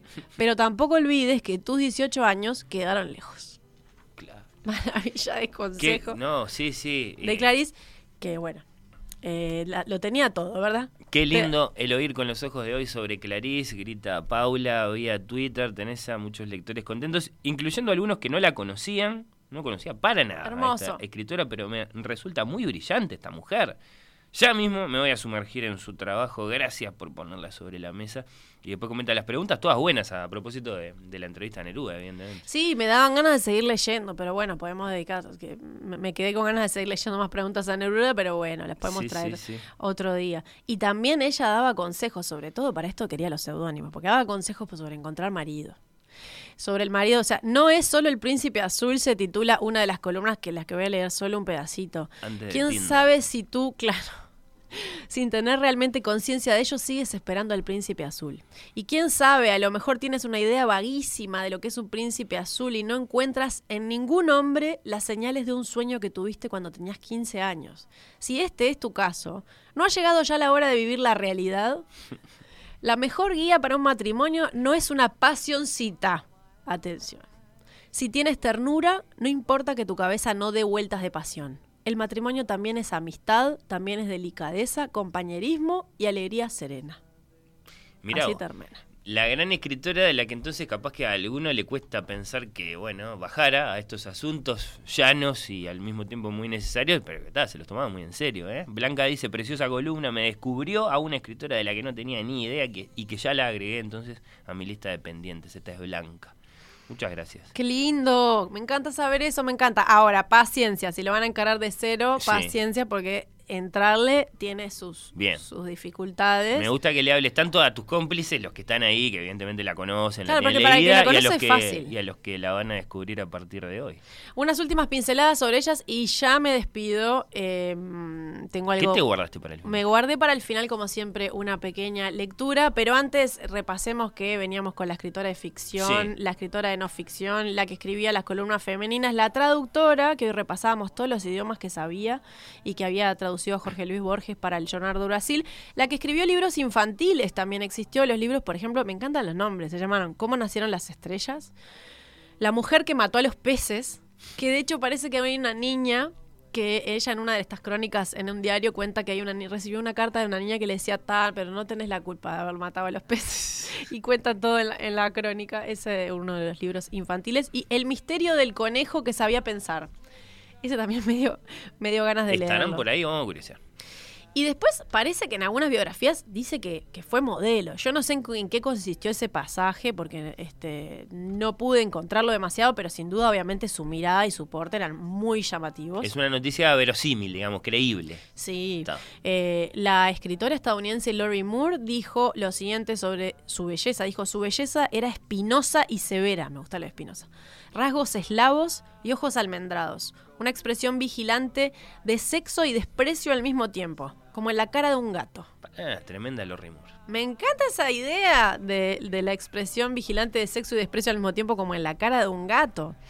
Y los hombres que la conocieron obviamente caían rendidos a sus pies. El brasilero Ferreira Goulart dijo que parecía una loba, una loba fascinante. Pensé que si la volvía a ver me enamoraría de ella sin remedio.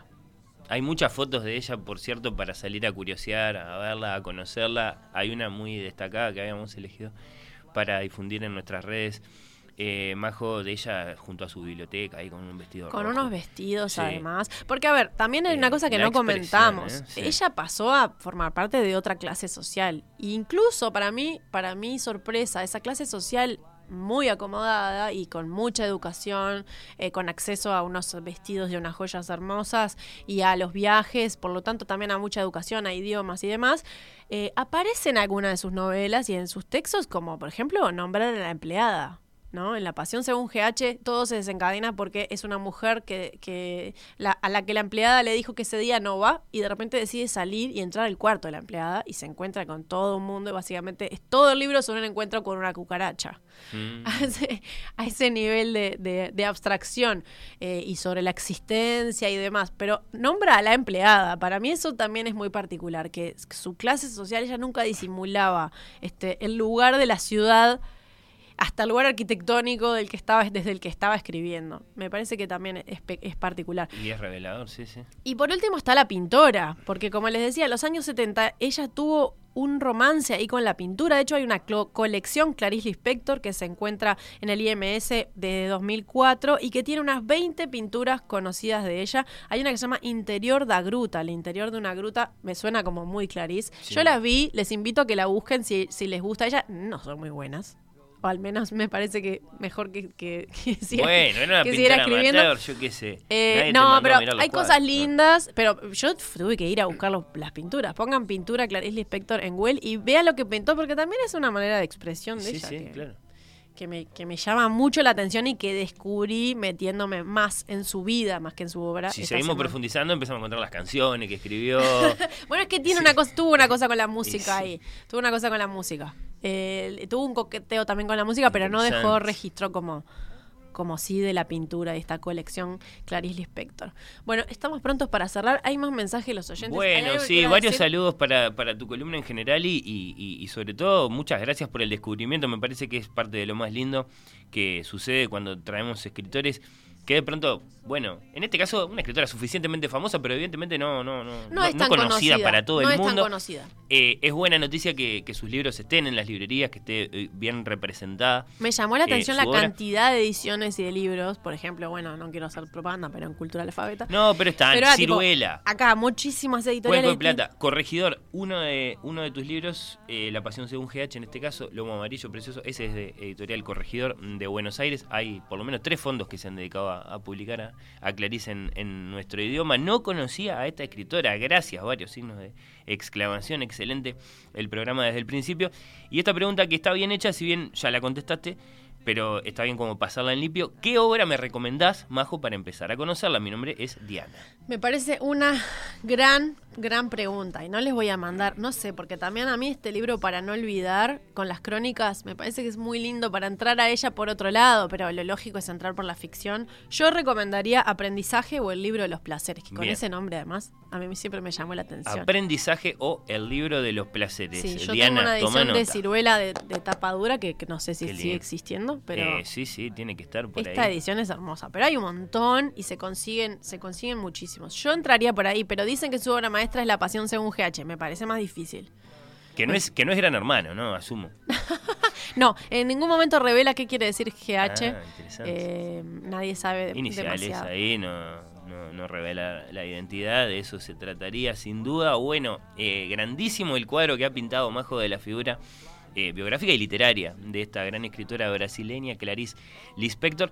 Como siempre, lo vas a cerrar con la voz de ella, con un fragmento de algo. Hay un tema. Hay un tema musical. Hay, ah, hay un tema musical además sí, para porque nos vamos a ir ilustrar, acompañar a lo que sea que tiene. Clarice Lispector para decir acerca a- de qué. Acerca del insomnio, tengo miedo que se me duerman, pero aflójense por un, por un poquito que ahora viene Alejandro? Ferreiro y ya los vamos Sí. a levantar. ¿Lo padeció el insomnio? Padeció el Uh, insomnio, pero y escribió algo que me encanta. Estamos muy de los escuchando. el. Sí, totalmente. Estamos escuchando a Elis Regina con Romaria, porque esta canción sonaba cuando Clarice moría en 1977 con 56 años, antes de cumplir 57. Esta canción dice, como no sé rezar, solo quería mostrar mi mirada, mi mirada, algo que me parece que perfectamente podría haber escrito Clarice, por eso la elegí y porque es una canción que es una belleza, que a mí me, emo- me emociona. Entonces vamos a cerrar eh, con una notita suya que está publicada en el Jornal do Brasil, fue publicada el 5 de febrero del 72. Me dio ternura porque conecta con la placidez y esa seguridad en el dormir que teníamos de chicos. Se titula Cómo dormir y aparece en el libro Descubrimientos, que es uno de los que traje hoy. ¿Cómo dormir? ¿Cómo dormir? Bueno. Y dice lo siguiente. En noches de insomnio inventé un modo infantil de dormir, en el que me hablo bajo y muchas veces funciona. Es un poco así, si me acuerdo. Retrocedí, Soy una niña pequeña. Me acuesto y todos duermen conmigo. Nada de malo puede ocurrir. Todo es bueno y suave. El alma es eterna. Nunca nadie muere. El placer de ser niña es grande y dulce. Dios se esparce por mi cuerpo. Su dulzura se siente como un paladar por todo el cuerpo. Está bien, está bien. Dios me ilumina toda, pero vienen penumbras para que su luz no me despierte. Soy una niña, no tengo deberes, solo derechos. El placer de estar viva es el de dormirme. Siento este vivir lentísimo como un sabor por las piernas y por los brazos. Mi alma está entregada por fin. Nada más tengo que entregar. Nada me sostiene más. Voy. Voy hacia la beatitud. La beatitud me guía y me lleva de la mano. La beatitud en vida.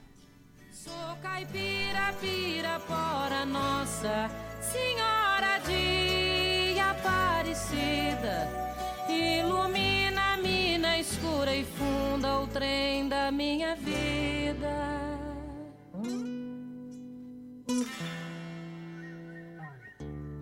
O meu pai foi peão Minha mãe, solidão meus irmãos perderam-se na vida à custa de aventuras. Descasei, joguei, investi, desisti. Se a sorte eu não sei, nunca vi. Sou caipira, pirapora, nossa senhora de Aparecida. Ilumina, mina escura e funda o trem da minha vida. Sou caipira, pirapora, nossa senhora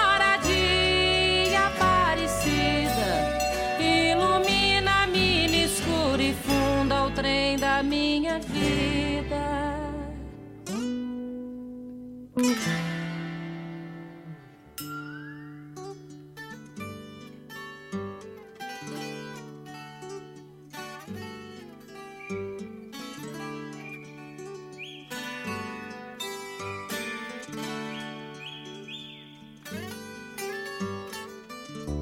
Me disseram, porém, que eu viesse aqui pra pedir de romaria e prece paz nos desaventos. Como eu não sei rezar, só queria mostrar meu olhar, meu olhar, meu olhar. Sou caipira, pirapora, nossa senhora de Aparecida. Ilumina a mina escura e funda o trem da minha vida. Sou caipira, pirapora, nossa senhora de Aparecida. Ilumina a mina escura e funda o trem da minha vida. Caipira, pirapora, nossa senhora de Aparecida.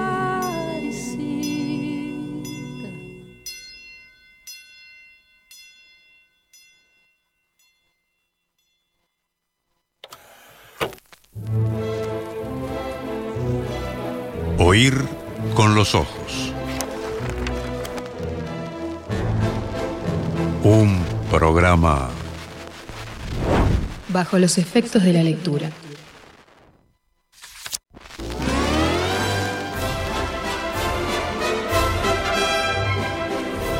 Oír con los ojos. Un programa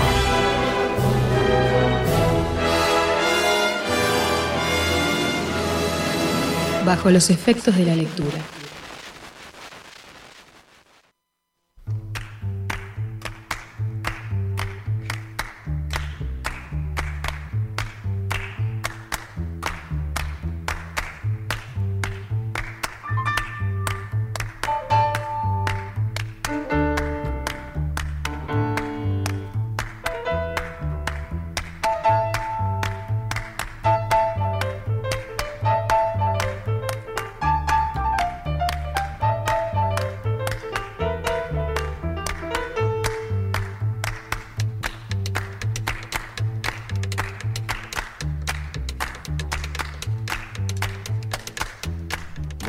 ¿Cuántos de ustedes fueron oyentes de Planetario? Legendario programa radial emitido por Radio El Espectador de 21 a 30 hasta la medianoche entre 1998 y 2006, conducido por el periodista, narrador, poeta, lector Alejandro Ferreiro, nuestro invitado este mediodía, oyente y lector de la gran BCP, dice uno de los primeros mensajes que nos llegó de Martín vía Twitter. Twitter que por supuesto no existía en aquel tiempo, ya hablaremos de todo eso, de la BCP, de los libros, de la radio, de los mensajes. Alejandro Ferreiro decía para hablar de las entrevistas reunidas en Irrepetibles, valiosísimo libro publicado por Debate y habitado por las voces de grandes como Lebrero o Marosa. Bueno, cuando tengo oportunidad de estar en un lugar donde hay alguna clase de animales, aunque sean hormigas, tiendo a fascinarme con, con los animales, especialmente las hormigas, es algo que me, me atrae mucho. Puedo perder horas observando las hormigas. Nosotros tuve una lucha allá en Colonia contra un hormiguero y fui derrotado. Sí. Vi muchas flores siempre.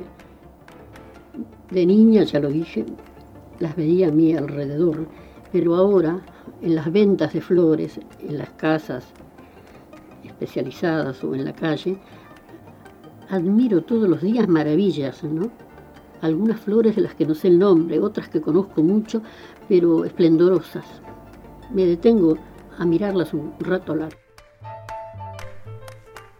Ya les pregunté si fueron oyentes de Planetario en su momento. Ahora les preguntaría si alguna vez habían escuchado la voz de Mario Leorero. La de Marosa, acaso sí, ¿no? Porque ella fue una gran lectora en voz alta de sus textos, aún para el grabador, aún para la memoria.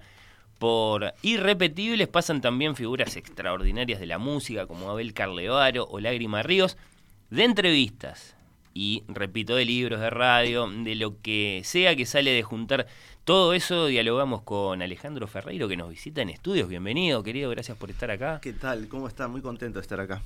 Eh, Eh, por estar acá con ustedes, me refiero. Bueno, sí, sí. Cuando eh, hablamos de las también. voces, que la última vez que vine el mes pasado hicimos un especial sobre la voz, eh, tu nombre apareció, obviamente. Tu, novio, tu nombre, la, de- la de tu, el- tu voz en Planetario, como una voz que había marcado Y a sí, muchos Mirá, oyentes. ¿Qué te No, no me digas que te sorprendes. me, sorpre- me sorprende, sí, me sorprende. Digo, si por ahí no me sorprendería si me dijeras planetario, pero la voz. Sí. Este, mm, la percepción de uno mismo de, de su voz es, es muy, muy tramposa, ¿no? Porque uno se escucha por adentro, ¿no? Por los cartílagos, la repercusión en los cartílagos. Por eso cuando te escuchas por primera vez grabada tu voz decís, "Oh, esta no es mi voz. Entonces, para mm, yo cuando me escucho la voz grabada, ¿no? Cuando escucho grabaciones donde aparece mi voz, incluso cantando, digo, wow. No, no, no, no, no tengo una percepción de mi voz tan natural como la tengo cuando no pienso eh, en ella al recibirla desde afuera. Y, y sí, este, me llama la atención, la verdad que sí. Por otro lado, es lógico que si durante muchos años alguien te escucha, la importancia de la voz no tiene que ver tanto con que si es linda, fea, armónica, ¿no? sino lo que, lo que representa. ¿no? Claro, lo que representa. Por eso Lo este que libro es este libro también, ¿no? Porque es el, el libro se origina en esto, en esto que ustedes están diciendo. Em, cuando una persona desaparece, lo primero que el cerebro humano olvida es la voz. Eso dijimos. Vos tiraste vez. eso Sí. también. ¿Es así? Sí, esa es, es el origen de porque yo mm, preví este libro en el año 98. Yo, este es el libro que es mi segundo libro. O sea, en el 2000 sale Portland, inmediatamente ya estaba con este proyecto. Eh, entre Portland y este salieron 13, 12 libros. Pero yo sabía que este libro iba a demorar porque el proyecto era ese, era grabar la voz de personas que no iban a estar para no olvidarnos de la voz y aprovechar eso para tampoco olvidarnos de cuáles habían sido los procesos creativos y, y los dolores creativos de estas personas. Entonces, era un proyecto que iba a llevar muchos años. Yo pensé que un poco menos, este, dependía que se murieran primero. Claro. Eh, después que pasara un tiempo de muertos y yo volver a vincularme con esas voces y ver qué me pasaba y empezar a dialogar con ellos. Y ahí no sabía si iba a mantener las entrevistas tal cual y totalmente como sucedió hasta ahora, como sucedió para el libro. Pero sí sabía que iba a agregar cosas en cuanto a mi vínculo con ellos, lo que recordaba y sobre todo la reconstrucción de, emocional del encuentro con esas voces. Es el Richard de Linklater de la radio, Ferreira. Eh, esa era- esa era la idea, esa era la idea. Proyectaste todo antes de empezar a hacer Planetario. no, no, no. Con Planetario empezó. No, antes sí. Y dijiste 98, No, o sea que si 98 ya tenías la idea de ir guardando esas voces y haciendo esas entrevistas para sí, el futuro. 98 empezó Planetario. Lo que pasa que ahí tuve la oportunidad de, de tener acceso durante un tiempo eh, de continuo a, a estas personas y muchas Claro. más que, Claro. que por suerte no murieron y otras tantas que murieron y que tengo las grabaciones de gente muy importante, ¿no? Pero ta, no podía poner a todos. Pero empezó mucho antes, empezó siendo adolescente por cosas que me pasaron en la vida. que- Yo que- te iba a preguntar por eso. Porque Claro. vos en el prólogo decís que por cosas que te pasaron en la vida tenés esa necesidad de guardar y hablas Sí. del poder de guardar, de olvidar y de archivar y de guardar. Sí, este, crecimos en la dictadura.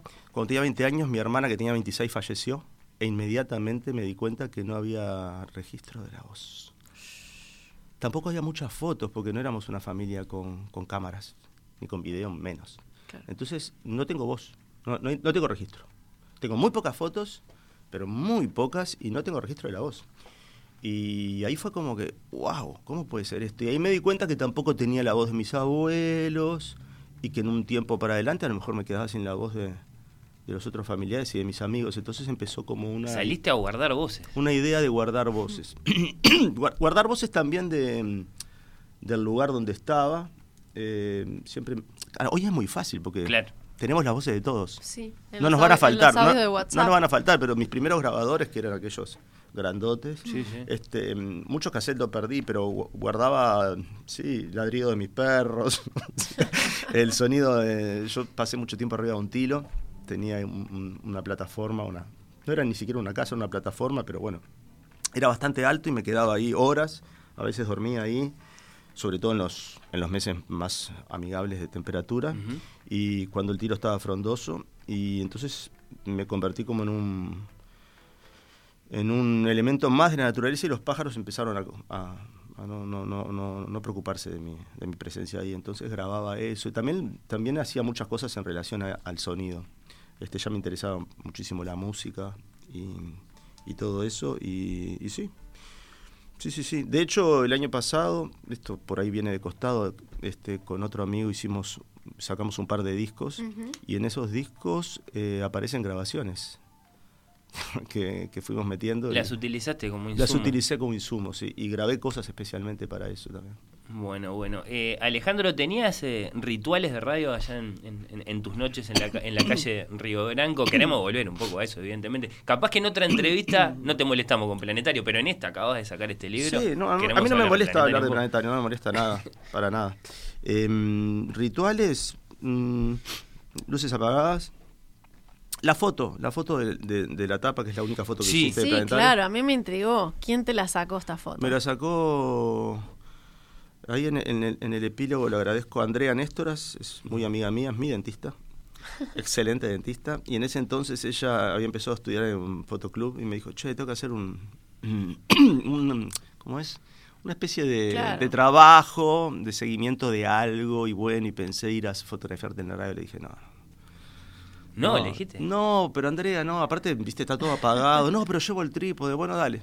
Y fue y sacó un rollo. un rollo. Y a los días me regaló una copia. Originalmente era es en blanco y negro. Es, es esa, es esa. Porque es bien de, de ejercicio de taller de fotografía. claro. Me regaló una, una, una copia y yo le dije, en aquel entonces pensé, esta tiene que ser la tapa de este libro si un día lo hago. ¿En Y bueno, sí, y la, y, la, y la foto la guardé y pasaron 15 años hasta que dije voy a hacer el libro. Eh, voy a intentar hacer el libro.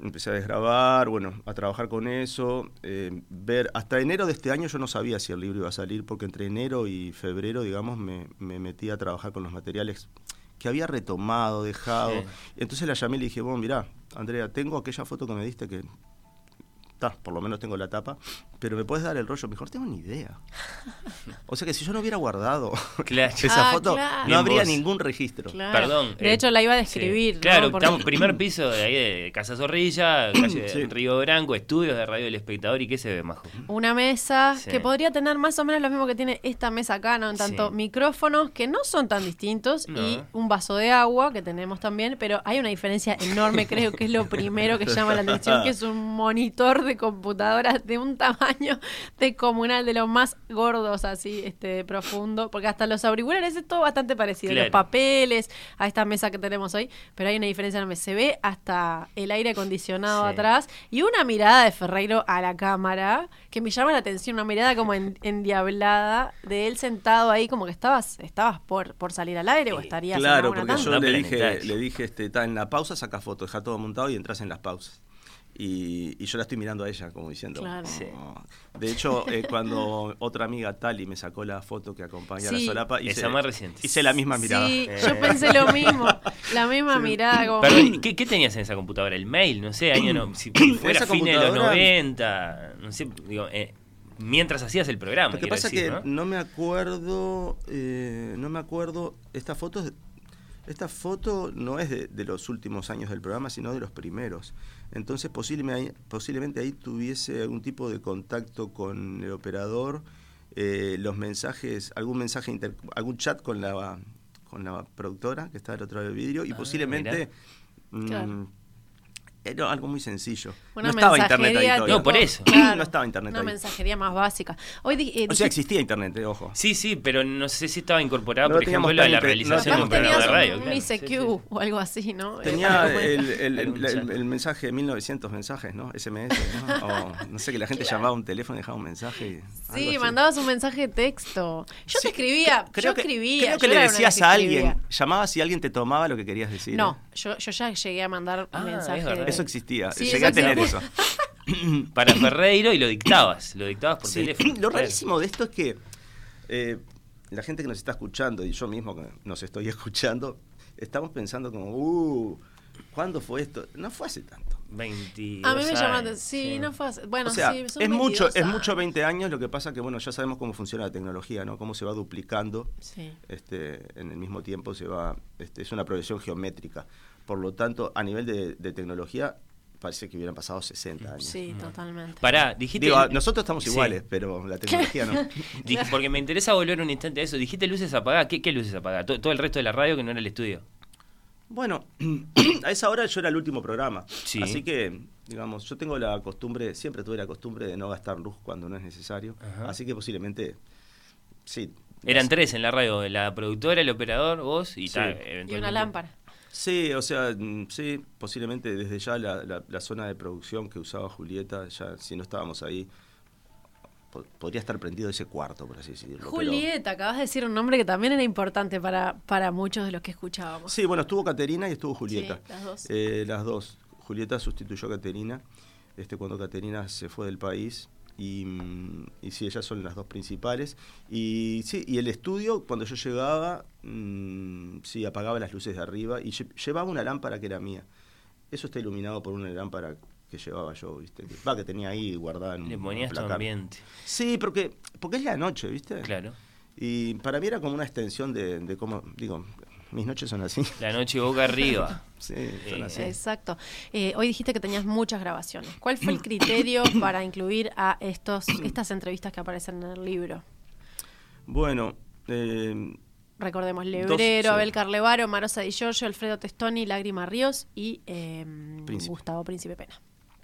bueno, había dos cosas que yo sabía, porque digamos, la primera entrevista que hago preocupado por registrar es a Lebrero, que ahí me entero que aparte que es la única entrevista que le hicieron en la radio. Él nunca, nunca fue a una radio y siempre logró que nadie se acercara a hacerle una entrevista de radio.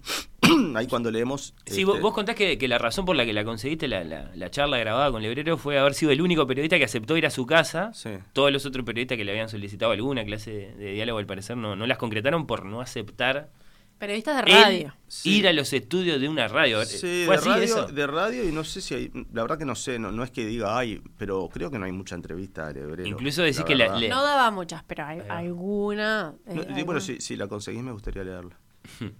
Bueno, Este, debe haber, ¿eh? Debe haber, quizás en Argentina. Eh, entrevistas. Después hay, creo que Pablo, creo no, Pablo, Pablo Silva, Silva le hizo una sí, sí, entrevista, sí. Este, que hizo un libro también, pero hasta ese entonces, de hecho, él era bastante canuto, era difícil. Hmm. La historia de cómo lo conozco y cómo llego a esa entrevista es- súper loca. Y, y voy a su casa, después lo terminé visitando mucho acá, eh, acá al lado, Sí. a la casa que tenía acá. Eh, pero en ese Acá en la momento, sí, eh, pasé como por cuatro casas de él, pero esa es la primera vez que voy, voy a 18 de julio ahí, y él lo primero que me dice 18 y que, perdón, Alejandro. para- para situarnos. 18 Y Requena. Sí, Está, allá Requena. en el cordón. Sí, en el cordón. Y ta, ya desde que llegué fue todo, ahí se describe, ¿no? Él sudaba, estaba muy nervioso, se levantaba cada dos minutos sudando, se iba y volvía. Primero te dice que, que, Y lo que primero le, que me le dice es, arruinaste de su estrategia. me- me arruinaste él- la estrategia, claro. viniste acá y- La idea de invitar es que no vengan. Yo creo que una de las razones por las que él aceptó es que él había escuchado. Mirá. Planetario. Este, él me hizo un comentario tipo, sí, yo una vez llegué ahí y me tuve que ir porque si no no dormía o si no me quedaba como... había- de- Después con el tiempo, no sé si es una construcción que uno hace porque mm, así se vive, pero mm, por ejemplo ahora cuando escuchaba este, este pasaje que pusiste que él habla de las hormigas, Sí. eh, él, él es el responsable de mi primera novela, de que salga. Escribe un prólogo, que también no sé si ha escrito muchos prólogos. Tremendo que escriba un prólogo para tu novela. ¿no? Este, yo re- recuerdo que iba Y no, es como Neti, o sea, no. No, yo recuerdo que iba por la calle. Pero en sí. ese entonces, aparte, claro, el hebreo no era el hebreo que tenemos ahora, que es el escritor más importante del Uruguay en el mundo. El más traducido, el más publicado, o sea, mucho más que Onetti, posiblemente ya. Este, Sí, hubo una gran disparada, ¿no? No, Sí, no, es una locura. Está desde China hasta. No, no, o sea, eh, la- las sí. ediciones en los países que está, Sí, sí. el hebreo es una locura. Pero en ese entonces, el discurso vacío, la primera edición, había publicado 500 y no se había terminado. Me acuerdo que salí este, cuando el hebreo aceptó, o sea, hizo todo para que saliera mi libro y escribió el prólogo. Y me acuerdo que cuando tuve el libro en la mano, iba caminando por la calle y me crucé con, Fernando Cabrera y le dije, mira, Fernando, esto. Y el loco abrió y vio el prólogo y me dijo, pero estás loco. o sea, ya solo con esto te tenés que sentir. Y ahí como que adquirí como la dimensión del asunto, ¿viste? Porque yo ya me había hecho amigo y no, no, no, no tenía mucha percepción de lo que iba a pasar, este, la importancia que tenía eso. Aunque yo lo sentía así, pero claro, después se acomodó así. Pero mm, el, el libro, ahora me doy cuenta escuchando esto, ahora, que en Portland la- uno de los personajes principales de Portland es, es, eh, quien cuenta y las hormigas. Es una lucha con hormigas, entre otras cosas.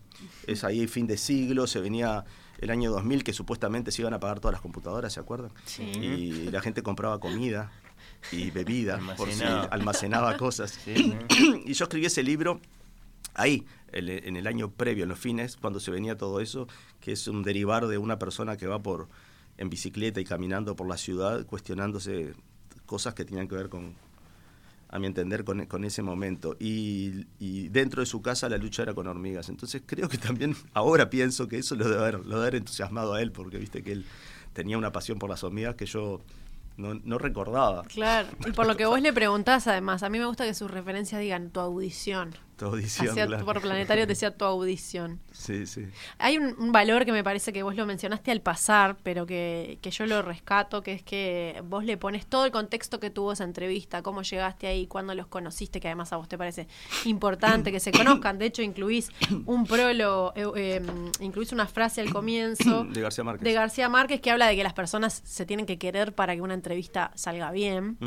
Eh, vos no decís exactamente eso, pero decís que vos le tenés mucho cariño y que quisiste a esa gente en ese momento y después. Sí. Eh, y vos vas agregando como contexto que mm, en radio no es muy común saber cuál fue el contexto de esa entrevista. Claro, Más en prensa se da más. Sí, cuento, cuento cómo los conocí, cosas que pasaron que no se, no se, no se escucharon, solamente la vimos quienes estuvimos ahí, que éramos dos. Este, cuento cosas que conversé con ellos después de muertos incluso. Este, claro, la idea es un libro de archivos, ¿viste? Acá volvemos al origen. En la dictadura se, se- no se conservaban cosas, algunas se desaparecían a propósito, cosas y personas, ¿no? Pero fíjense en los programas. Ayer estaba mirando, este, en un momento pasé por un bar que estaban dando Telemundo. Eh, estaba apagada la, la- el sonido, yo no lo escuchaba. Y vi a Aldo, este, Aldo Silva, que es amigo, y estaban haciendo un recuento de la historia de Telemundo, que se ve que cumplía años Telemundo. Y pasaban imágenes y después, después miré, ¿viste? Presté atención. Ten- tienen muy poco archivo los medios. Sí. Muy poco, no se guardaban. O sea, Telecataplum, todo el mundo habla del Telecata- Telecataplum de aquellas épocas. ¿Dónde está? No está ahí para ir a buscarlo. No está. No es las, las- suficiente. las tortas, como se le llamaba, de cinta se regrababan o no sé. Este, todo el tema de archivología tiene pocos años en Uruguay. Ahora está, por suerte, a full. Entonces, Sí. todo eso para mí en un momento se ve que me, me entró a preocupar. Entonces, es un libro de archivo cuya intención es. Yo no, no quiero ser egoísta, este, trato de no serlo. Este, yo podría perfectamente decir, escuchen estas entrevistas, las tengo Claro. grabadas, pónganlas. La grabación completa de la charla con Lebrero completamente tiene que existir, porque de hecho en el libro vos decís que la grabaste Existen todas. en, en buena calidad. No, no, existen sea. todas. Yo tengo todo archivado y duplicado. ¿Y qué vas a hacer con En eso? mi casa y en la casa de Julieta. Acá está la desgrabación, que tiene además todo el valor agregado de lo que dice La desgrabación, le la desgrabación es tal cual. Yo no, no cambié Sí. nada. Si hice una pregunta torpe, está la pregunta torpe. Si hay una respuesta trancada, está la respuesta trancada. No cambié nada. Está tal cual, como está hablado, coloquial. Eh, yo esas entrevistas, como los programas de televisión, yo no tengo ningún problema en ponerlos a disposición. No he encontrado la forma ni el dinero para hacer eso. No decís me la guardo para mí. No, no, no. Ahora, eh, ahora lo que quiero con este libro es, miren, yo tuve esta experiencia. Hice esto, grabé esto, guardé esto durante años, digamos. Eh, no es que sea mío, pero es mi trabajo. Dejé pasar años con todo lo que eso implica. Volví a escucharlas varias veces, me volví a vincular con, con todo lo que eso implica, que fue bastante doloroso el proceso este. Este febrero fue muy duro, ¿viste? Porque también es muy emocionante para mí recordar algunos de ellos, ¿viste? Claro. Fueron personas que yo quise mucho, Lebrero sobre todo y Marosa. Y, y entonces es pasar por la memoria a partir de un archivo que vos guardaste. Entonces la idea es, hagan esto. Este, después que lean el libro y vean mi experiencia, sí. A mí me gustaría que el lector accediera a la entrevista y tuviera su, propia, su propio rollo con la entrevista. Pero me interesaba también ver si podía, eso es más como manía de escritor, si podía trasladar el sonido. En este programa es ideal lo que estoy diciendo, este por el nombre del programa. Trasladar el sonido al papel, ¿viste? Sí. trasladar la voz al papel. Y hay mucha gente que me dice, "Ta, no sé cómo es la voz, pero los escucho, ¿viste? O sea, esa, esa es la idea. Y eso se logra no solamente con la... Creo que no se logra con la traslación del diálogo al papel. No, con eso no. Si no están las otras cosas que pongo, Claro, no sucede. eso. No sé, la imagen de Marosa y Giorgio en el Mincho bar. Claro, eh, claro. O eh, tu promesa de Marosa mandarle un taxi y esperarla con flores en la radio. No sé, todos esos son detalles esos que hacen a, claro. a, a lo que era ella y a lo que eras vos también, a lo que fue el vínculo de esa entrevista. Yo creo que todo eso también es el resultado de, del recorrido que hice. Por ejemplo, vos hacías una entrevista para, cualquier entrevista para, para, para el diario, ¿viste? Yo llegaba, yo hice periodismo político muchas veces, llegaba al diario pensando que tenía una super nota. No, hice una entrevista, ta. y porque había estado buenísima la entrevista, pero la desgrabas y no es nada, porque faltan los movimientos de las manos, eh, la- entonces La eh, efusividad. la efusividad, la miradita de costado, que todo eso lo presentiste. Y después el periodismo, por ejemplo, el periodismo político, a veces eh, el periodismo puro y duro exige que vos no te pongas eh, subjetivo, digamos, aunque es imposible no serlo, pero no vas a decir, bueno, eh, el presidente me dijo esto, pero mientras se acomodó la corbata de una manera que yo sé que es cuando está nervioso. Claro. ¿No? ¿Entendés? Pero, pero entonces siempre nos pasó eso. Y por otro lado, a veces decís, ah, tuve una nota que no pasó nada, porque no tuviste onda con el entrevistado. Pero desgrabás lo que dijo y decís, wow. Tal cual. Entonces, es como un ejercicio. Para mí es, el- es mi libro que mezclo eh, todo lo que me interesa más en la vida, que es la música, digamos, la musicalidad de, la- Sí, de, la- claro. de las voces, eh, la emoción, el periodismo, la. No diría la ficción, pero sí la literatura, porque no hay nada de ficción acá, pero la literatura. Entonces, como. De hecho, yo no estaba seguro si iba a estar bien el libro, ¿viste? O sea, hasta que. Lo, lo fui postergando porque había que esperar. Pero después, ya ahora ya hacía un año que estaba todo dado para que lo escribiera. Y. Viste, me fui haciendo el bobo, el bobo, el bobo. En enero me, dije- me dijeron marzo, hay que entregarlo a Alejandro. Me dijeron febrero, yo entendí marzo. Y en febrero me dijeron, "Bueno, bueno, en 15 días, ¿no? Yo no tenía nada. Tenía las desgrabaciones nomás. Y ahí enloquecí, ¿viste? Y fue increíble, porque me metí en, en- Tengo una computadora de escritorio y una, y una portátil. Me metí en la portátil, que la uso solo para hacer música ahora. Y me metí en la portátil como para decir, "Ah, no tengo ganas de hacer esto, es verano, voy a hacer música.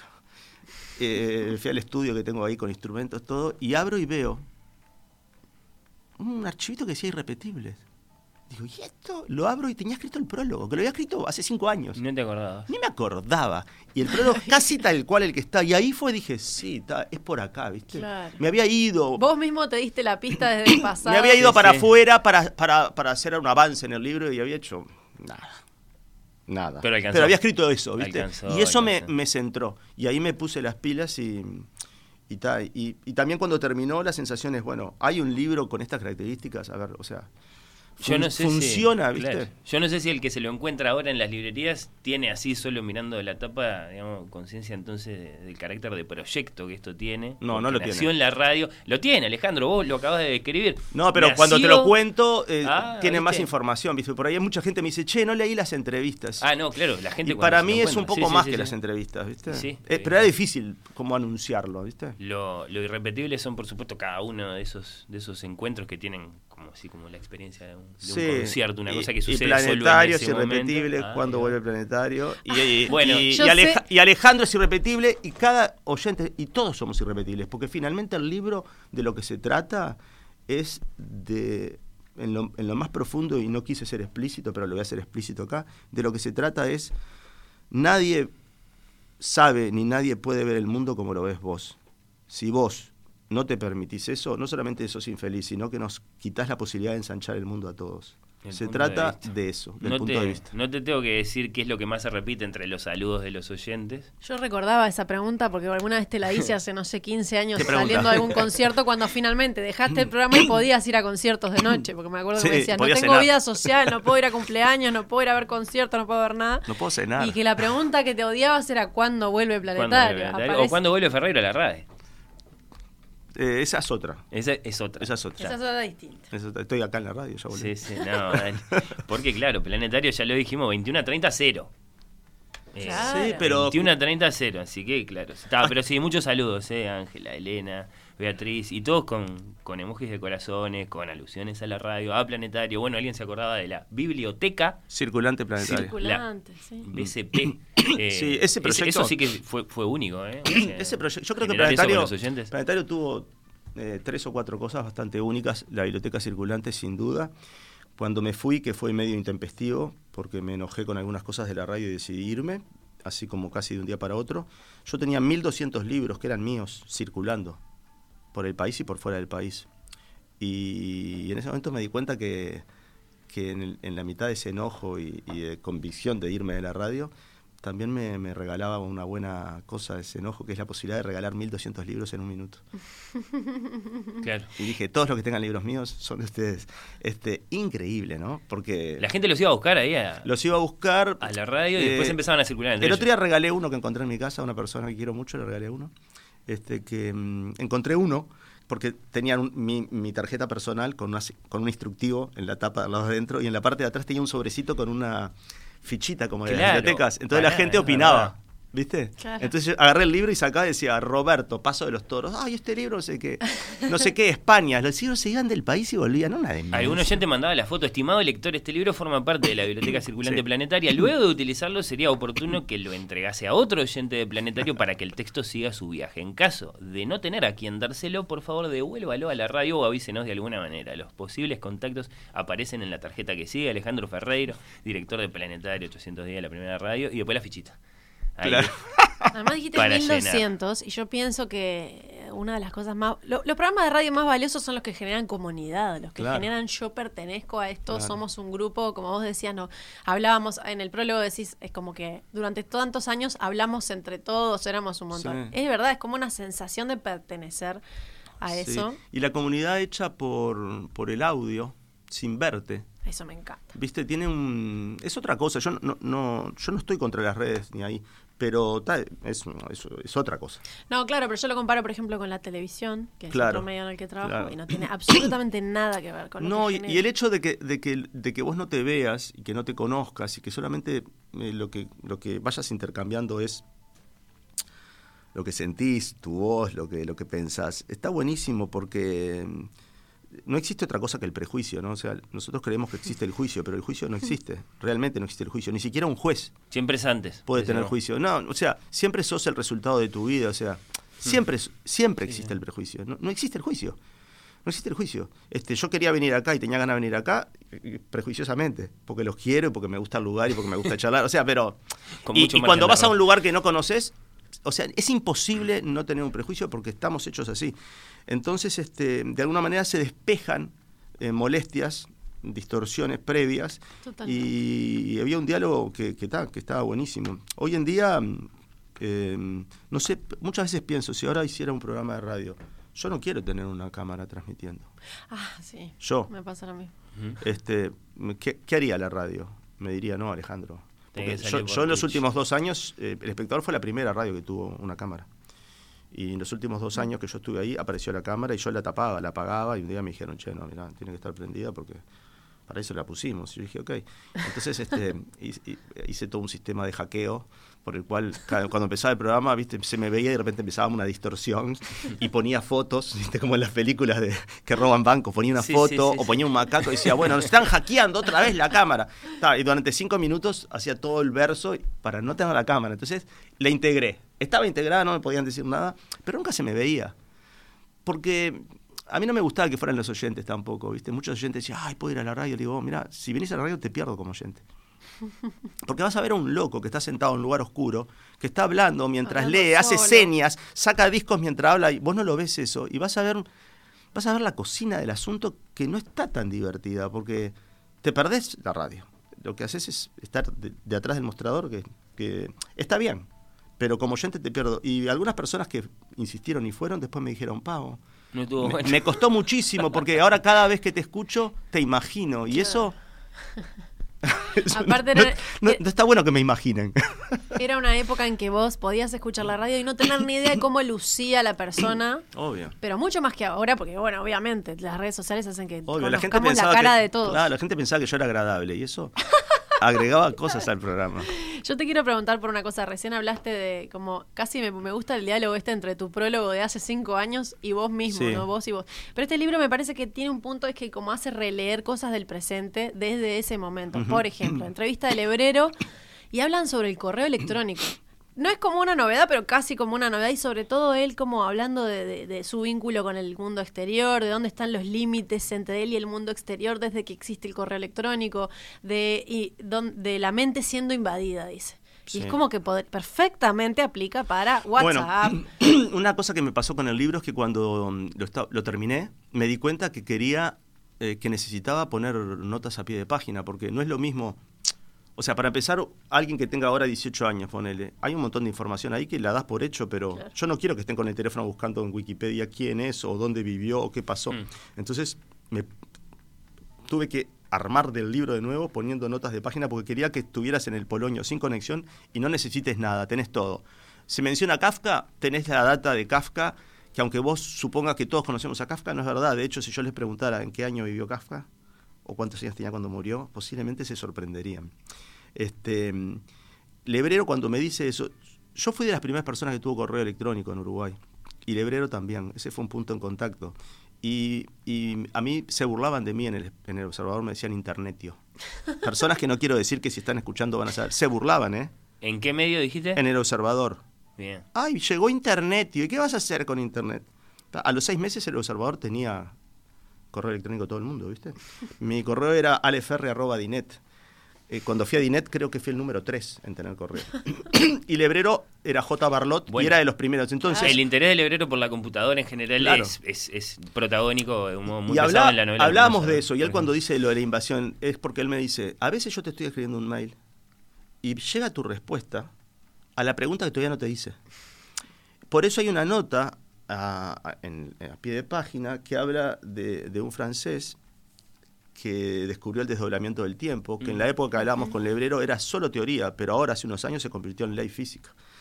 Este, que lo que hace es comprobar, midiendo los desplazamientos de, de, planetas y estrellas lo que Lebrero sospechaba. Estamos conversando con Alejandro Ferreiro, tenemos irrepetibles entrevistas en Planetario, publicado por Debate acá con nosotros. Brevísima pausa y volvemos. Vamos a elegir para hablar sobre qué en una pequeñísima segunda parte de esta charla. Eh, yo tenía la entrevista como género para tirarle, pero no sé vos, José. Veo ahí tus notas y me parece que capaz que tenemos que elegir alguna otra cosa. Ya seguimos.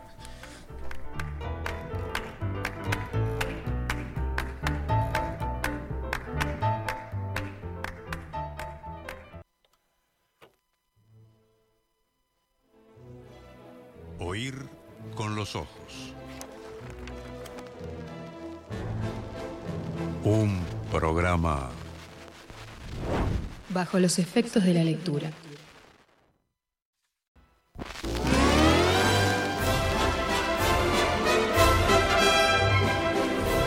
Oír con los ojos. Un programa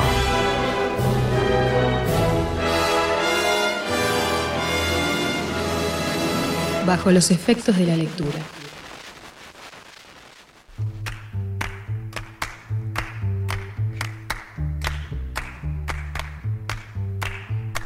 Estamos con Alejandro Ferreiro, estamos hablando de muchas cosas, de radio, de entrevistados, de todo lo que hace. De carraspera. Alejandro, bueno, está así, eso, eso arranca con, con, con el mensaje de un oyente que dice que tu próximo libro se tendría que llamar 20 años de carraspeo. Sí. Y vos enseguida saltaste, dijiste, hay que explicar eso del carraspeo. Sí, miren, yo cuando de grande estaba en Planetario, ponele año 2001, 2002, y me empezó una tos que empezó a tomarme la vida, que me, me enloqueció, y bueno, me hice muchos exámenes. Aparte yo soy de ir al médico, ¿viste? No, no soy esa persona que dice, ay, me siento mal. me- me-". No, yo voy. Voy encaro, trato de averiguar. Me hice repetir exámenes bastante feos para saber qué tenía, si tenía algo, hasta que se descubrió que tenía mm, eh, asma. Me vino asma de grande. La verdad que el asma está vinculado a un alto consumo de lácteos que tuve durante toda mi vida, concretamente no quiero hacer una publicidad o una chocolatada, pero una obsesión que la sigo teniendo. Este, tengo síndrome de abstinencia con el bascolet, te voy a decir. ¿Qué tiene que ver Este, eso con el asma? tiene dos litros por día desde los 5 años hasta los 40. Dos litros por día de Dos leche. litros. Te puede haber causado No, 20 sí, cosas. eh, los lácteos, Los lácteos, los inflaman lácteos. las mucosas. Sí, y, y aparte de los entonces- lácteos, la cadena de, de, de aminoácidos, cuando vos sos chiquito la podés romper. Por tal, eh, es un, eh, me- mucho. Era la clave para tener menos rinitis. Bien. ¿no? Para estar sí, menos así. claro. Bueno, entonces, este, pero eh, ta, lo superé. Pero em, de repente empezó a venirme en determinados momentos. Yo paso todo el día bien y de repente me viene. ¿Qué es? Bueno, dos cosas. El aire acondicionado, los lugares cerrados. Por ejemplo, cada vez que entro a un estudio de radio, era un problema porque el planetario eh, era el programa de la noche. Entonces vos fíjate que... Que fue una elección tuya, ¿no? Perdón, vos lo decís en el libro, dejaste el periodismo político. Es un programa Sí. de radio de noche. Sí, pero ten en cuenta que vos en una radio, bueno, en esta también, en todas las radios, las radios están cerrados los estudios por Sí. un tema de audio. Sí. Entonces, Eras cuando yo llegaba de noche, cuando llegaba de noche, el ambiente estaba muy cargado. Fíjense ahora con la pandemia que te dicen lugares cerrados, usa tapabocas. Era terrible. Yo me acuerdo que en Radio Cardio una vez, eh, eh, porque el aire acondicionado lo que hace es circular aire. Entra estafilococos y se agarraba toda la radio estafilococos, ¿viste? Entonces, yo cuando llegaba, entre el programa anterior y el mío, había 10 minutos y abría la puerta para que circulara. Entonces, eh, me empezó a hacer mal. Y el aire acondicionado me hace mucho mal. Me subo a un auto con aire acondicionado, a un ómnibus con aire acondicionado. O sea, no tengo aire acondicionado. Este, todos los ambientes, cuando se secan así de manera y que no circula mucho el aire, me hace mucho mal. Yo si ahora, por ejemplo, salgo a la calle, apenas salgo a la calle, empieza a circular el aire, se me descomprimen los bronquios y ya no tengo la carraspera más. Es bastante incómodo y sobre todo en la radio, pero bueno, este... Bueno, tenemos una explicación. Sí, Que sí, siempre es es, una explicación que, que, que yo ya la tengo incorporada, pero en una época sufría mucho porque me lastimaba bastante la carraspera. Hasta que entendí Claro. cómo era, entonces empecé a buscar la forma de evitar, ¿viste? Ambientes con, ¿viste esos apartamentos que tienen losa radiante, que es uno de los inventos más ridículos que existen? Por favor, ¿cómo Primero va a ser que no- ridículo? es muy ridículo. Es lo más sexy que se puede. O sea, a mí me decís, tengo losa radiante. Ah. lo más Te, sexy te irá muy bien en la vida, veo. Eh, si la losa radiante no la podés manejar, ¿es única para todo el edificio? No, sí, sí. Y hay, edi- hay en tu, no me pasa a mí, no pero hay, hay en tu casa, en tu edificio, gente mayor que quiere losa radiante. Ah, sí, te la ponía al mango. Eh, la si paso, estás en los primeros pisos, te la paso muy mal, pero aparte, tener calor de los pies para arriba trae un montón de problemas en las piernas. Todos esos señores y señoras que tienen problemas en las piernas y le preguntas si tienen rosa radiante, sí. No existe. Imagínate, los perros y los gatos sufren mucho. Por estar arriba de una fuente de calor que no pueden controlar, no se pueden desabrigar. Y para mí, en invierno, adentro de mi casa, no quiero estar de manga corta. No, No, clarísimo. no, yo no quiero estar de manga corta, pero bueno, las comodidades a veces nos llevan a unos lugares que están para mí bastante delirantes. La losa radiante me parece que es quiero una estar con dos de las buzos peores como estoy yo y como Bueno, estaba con bueno, un gorro Mirá la que pelea pasada. en este día Bueno. con máxima de 9 grados o algo así. Tenemos irrepetibles entrevistas en Planetario de Alejandro Ferreira, publicado por debate sobre la mesa. Le vamos a pedir a Alejandro que firme este ejemplar y lo vamos a regalar entre todos los que lo están saludando diciendo, bueno, está. Si sabés eh, a quién se lo regalamos, se lo dedico especialmente. Y capaz que lo elegimos antes de que te vayas, sí, puede ser. Yo Porque qué si sé. no, digo, si querés que aparezca el nombre, si no puedo inventar algo. 1998 nació mi hijo Nicolás, le costaba dormirse, le ponía planetario y se dormía enseguida. Yo Mucho cuento de tengo. Tranquilamente, aprendí mucho. Lamenté mucho cuando dejó de estar al aire, dice Javier de Solís. Tengo un montón de estos así. Eh, Alejandro, eh, una cada uno, Majo, ¿te parece? Dale. Una cada uno. Eh, la entrevista, literaria o cultural, ¿no? Pero como género, ¿no? La entrevista. Porque no, no, no- a mí me parece que no está claro. Obviamente, esto es saber qué podemos aprender de Alejandro Ferreira, ¿no? Eh, ¿De qué hablamos cuando hablamos de una buena entrevista? Por ejemplo, literaria, ¿no? Pueden existir modelos eternos de entrevista literaria que sean muy distintos entre sí. La París Review, Soler Serrano, yo qué sé. Eh, primero, ¿hay, ¿hay entrevistadores o ciclos que, que admires? No. ¿Se puede hacer una entrevista cultural a lo Emiliano Botelo, así poniendo sutilmente contra las cuerdas al entrevistado? No tiene sentido. Em, yo creo que em, es distinta. Me parece que cuando decís a lo Emiliano Cotelo, pienso cuando haces periodismo, por, No, ejem- claro. por ejemplo, Político. político, Sí. creo que, que habría que ponernos más contra las cuerdas. Es Mirá. decir, creo que si A putea a B, y sobre todo digo putea porque hoy en día han perdido totalmente las formas los políticos, no todos, pero muchos, a un grado vergonzoso de ataques a, la- a las ideas de los demás. Este, si la señora dice esto de este señor y este señor dice esto de esta señora en Twitter, póngalos a hablar juntos. No hay que llamar a uno y después llamar al otro. Le estamos pagando el sueldo. Tienen que hablar y tienen que entenderse o no entenderse, pero en público. Entonces, creo que eh, en esas entrevistas el periodista está en falta últimamente. Ahora, a nivel cultural, en Planetario yo no iba a entrevistar a una persona para decirle qué mal está tu libro. A no ser que esa persona fuera Tomás de Matos y hiciera un libro espantoso. Entonces, si Tomás, ¿qué pasó? Pero había, mi opción siempre en Planetario fue, voy a hablar de las cosas que me gustan. No tengo ganas de bajar línea de lo que no me gusta. Entonces, esas entrevistas lo que tenían es mucha preparación, mucho conocimiento de la obra de esas personas, leía todo, sabía todo lo que se podía saber y después me olvidaba de todo porque me interesaba hablar, conversar. Eh, creo que una buena entrevista es una buena conversación y una buena conversación implica eh, salir distinto como entraste. ¿Y cuál debe ser la actitud del entrevistador? Porque para que el otro hable, si el entrevistador Honestidad, avanza mucho... sí. honestidad, honestidad. Honestidad. Yo creo que en la vida la honestidad refunciona porque porque no hay nada más eh, más más certero que ser honesto. Cuando digo honesto es Respecto de tu curiosidad, de lo que respecto a la saber, curiosidad y que respecto querés- y respecto también a, a si te equivocás, a si vos haces, por ejemplo, yo no tengo nunca preguntas, no había preguntas escritas, nunca tuve preguntas escritas para estas entrevistas. ¿Qué tenías escrito? Seis palabras, Palabras. sí, como emociones, Yes. temáticas en las que me quería meter y, y después escuchaba lo que me decían y repreguntaba o cambiaba o se me ocurrían muchas preguntas se me ocurrían hablando. Le voy Porque a si tirar te- esto y lo voy a hacer hablar. Porque si tengo un, porque si tengo un, un- un lugar al que quiero llegar, Escuchas menos cuando tenés. sí, pero además volvemos a lo mismo. Este, volvemos a quiero llegar a un lugar, entonces la entrevista funciona si llego a ese lugar. ¿Para qué? ¿Para qué hacer esto? No sé. Muchas veces te funcionó, pero ¿recordás alguna especialmente de la época planetaria que digas, no, esta no, no funcionó, me Mira, voy? eh, recuerdo Te sacás los auriculares como rendido en esos momentos. Siempre funciona este, porque, o sea, cuando no funciona es cuando vos esperás algo y ese algo no se concreta, pero yo no esperaba nada. Yo lo único que esperaba era que la entrevista diera lo que tenían que dar. Me pasó de gente que me interesaba mucho su obra, pero no ellos. Pero no lo supe hasta que los entrevisté. Claro. Una persona que tiene una obra increíble y cuando hablas no tiene un discurso. No puede hablar. Entonces esa entrevista funcionó porque duró 13 minutos en vez de dos horas como yo había previsto. No, no siento que fracasó.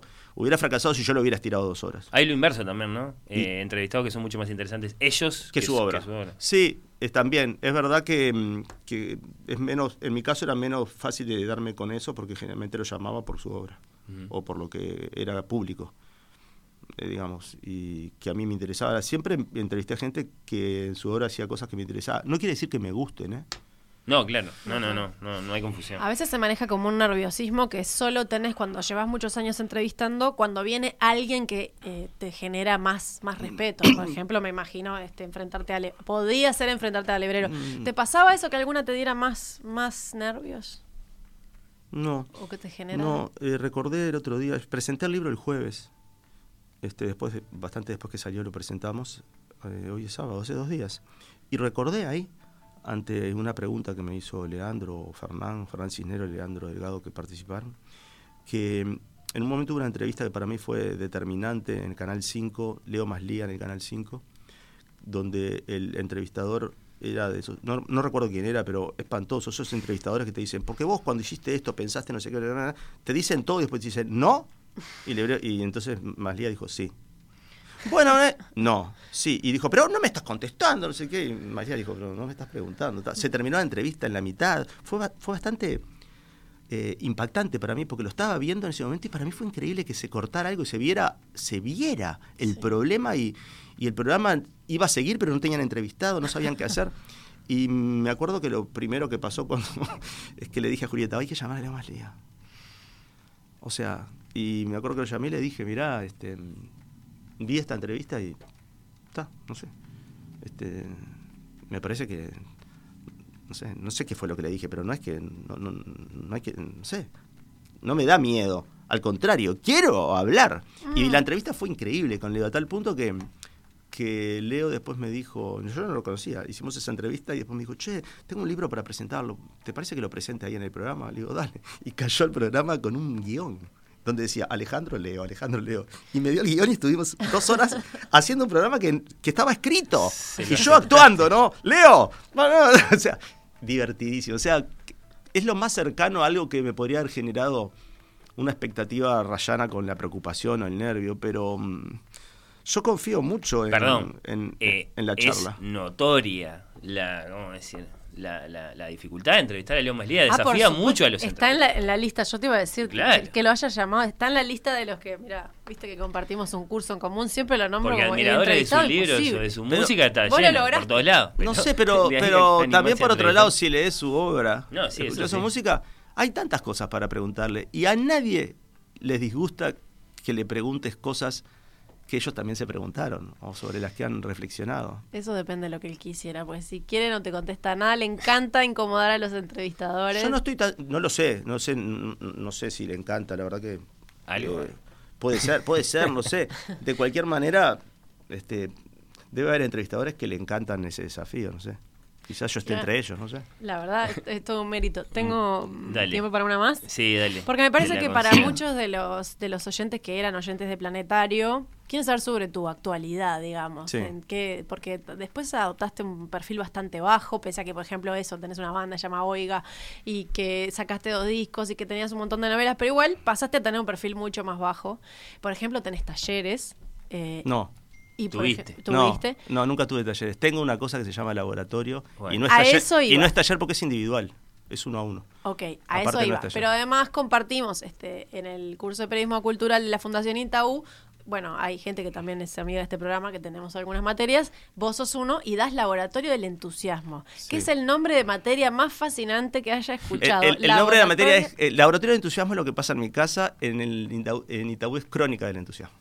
Bueno, yo quiero Un que le cuentes a la gente en breves palabras qué es el laboratorio del entusiasmo. Bien, la parte del laboratorio de entusiasmo que sucede en mi casa no se cuenta, no se sabe y no se sabrá, porque es individual y es una experiencia que trabajo con cada persona y es básicamente lo que sí puedo contar es desarrollo un programa para que esa persona pueda eh, expandirse en lo creativo, que es lo que van a buscar. ¿En qué área? Mucha gente llega pensando en la escritura porque se me asocia con eso, pero en otras áreas también. Eh, trabajo uno a uno y bueno, eh, propongo, desarrollo un programa individual para esa persona. Por lo tanto, dos personas que van al laboratorio, si se conocen y se hablan eh, y se llegaran a contar, no, no hicieron lo mismo. No compartieron. No compartían. ta, eh, eso, ta, lo que hago en Crónica del Entusiasmo en, en Itaú es aplicar la creatividad y la- el punto de vista personal al periodismo. Es una derivación, lo que tienen en común es el entusiasmo que tiene que ver con, con el tema creador. Este, Si lo- alguien quiere hacer el laboratorio del entusiasmo, ¿cómo se comunica? se tiene que comunicar conmigo. ¿Cómo se comunica conmigo? Arréglense, porque esa Sí, es una, esa, es una de los, ese es uno de los motivos para. ¿Tenés entusiasmo? A ver. O sea, no puede ser que no te puedan buscar porque no tengas una red. A mí me parece ridículo. Llama a la editorial. ¿No? O sea, haga, produzcanse un poco No la vida, muchachos. difícil, No, me- no es difícil. Es que en realidad nos vamos acostumbrando a cosas. Cuando sucedía Planetario, este, no era tan fácil ubicar a, a Juana Molina o a alguien en España, a, a Loquillo. Y nosotros lo ubicábamos. No es tan difícil. Oye, ya sabemos hoy en día que estamos a tres pasos de Madonna. Bueno, démoslo. Yo no, no voy a decir acá mi teléfono, no voy a decir mi correo electrónico, que aparte no lleva mi nombre, pero lo que voy a decir es, es muy fácil ubicarme a mí. Aparte que soy una persona que está en la calle, anda en el barrio, hablo con la gente, estoy. Y el bajo perfil tiene que ver con que no estoy en una cosa pública. Eso es muy curioso porque eh, yo, desde que dejé Planetario, publiqué un, un libro por año. Y el año pasado publiqué dos, dos libros, dos discos, y están, y se sabe, y hay notas, y bla, bla, bla, bla, bla. No sé. eh, por otro lado, la gente que viene a mi casa no, no encontró en ningún lado la data. Alguien le dijo, o encontró, y, y- Claro. y- y es re lindo también. Y, a- y cuando se inicia así la cosa, es muy difícil que no funcione. A eso me refiero con la honestidad. ¿Qué es lo que querés para vos? Anda por ello.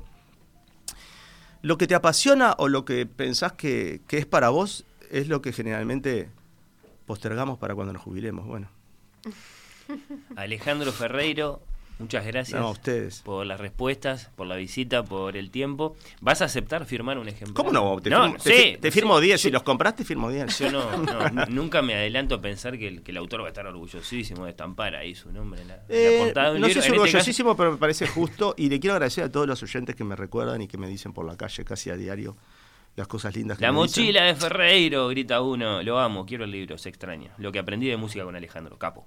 Y así. Bueno, Eh, muchas gracias. esos. Muchas gracias. Sí, sí, ¿Y sí. sabemos quién se lo lleva el libro? Eh, ¿Vos decís que lo, que, lo, que, que lo elijamos ahora para que él lo pueda firmar el lo libro? tiene, con- que, lo tiene que firmar con él. ¿Y cómo se entera quién, lo, quién ganó? Y bueno, si nos está escuchando, que supongo No, pero que sí. co- si no fuera en Por el el programa. ¿cómo lo harías? Por...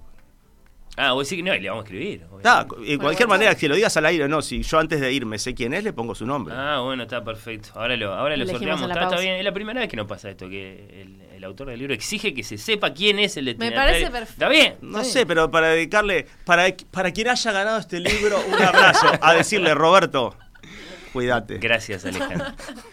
Gracias por la visita.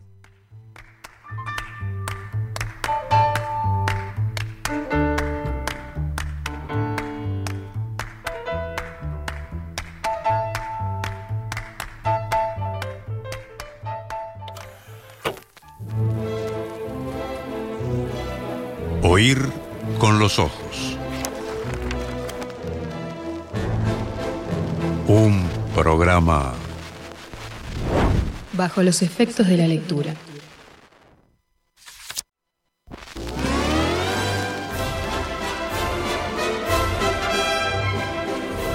Oír con los ojos. Un programa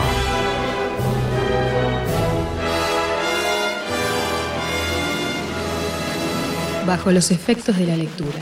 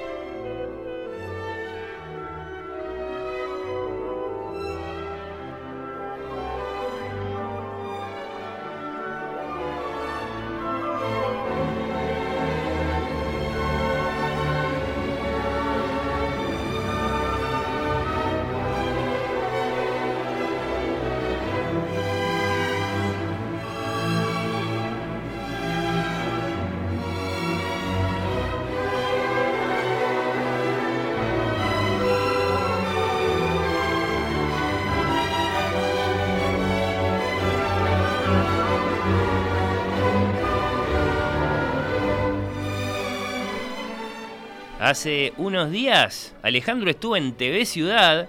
eh, a propósito, corre cámara. Sábados, 20. no, en, No en el caso corre- de hoy, sábado 20 horas. Hoy eh, a las 20 horas. ¿Qué trae Pablo Estarico? No que no me interese lo que, lo que presentás vos, Majo, pero Pablo Estarico siempre alguna serie. Habló de la segunda Al- temporada de la serie Hacks, que es una serie de comedia que se puede ver en HBO Max, Bueno. que es una serie de comedia de dos comediantes mujeres. Eh, De Chip y Dale, de una película de Disney que parece que es una muy buena, que se la recomendó. Pablo Stoll. Bueno, está. eh, Eh, y de Caras y Lugares. El sábado pasado habló de Apolo 10 y medio y después yo terminé haciendo mi columna en Fácil Desviarse a propósito de eso. Es verdad. Eh, esas conexiones, yo qué sé. Está. Y hoy eh, va a haber, además de. Va a haber un bloque musical en Correcámara. Y hay un documental sobre la banda Virus Argentina que está muy bien, que está en la plataforma Cinear. Porque si no ven el programa ya se los paso. Eh, Pero el repaso- ¿Y a quién entrevistaste? Perdón, porque eh, a estamos Eduardo en- Lamas, el director de la del documental Amarillo sobre el mítico boliche de Montevideo Amarillo de los años 90, que marcó así, así como Planetario marcó una generación, el- ese- Hmm. es- esos años de ese boliche también. Bueno, está. Corre cámara a las 8 de TV Ciudad. Pero Hoy, no, la y se repite decía. el lunes sí, a las 23, pero la oyente eh,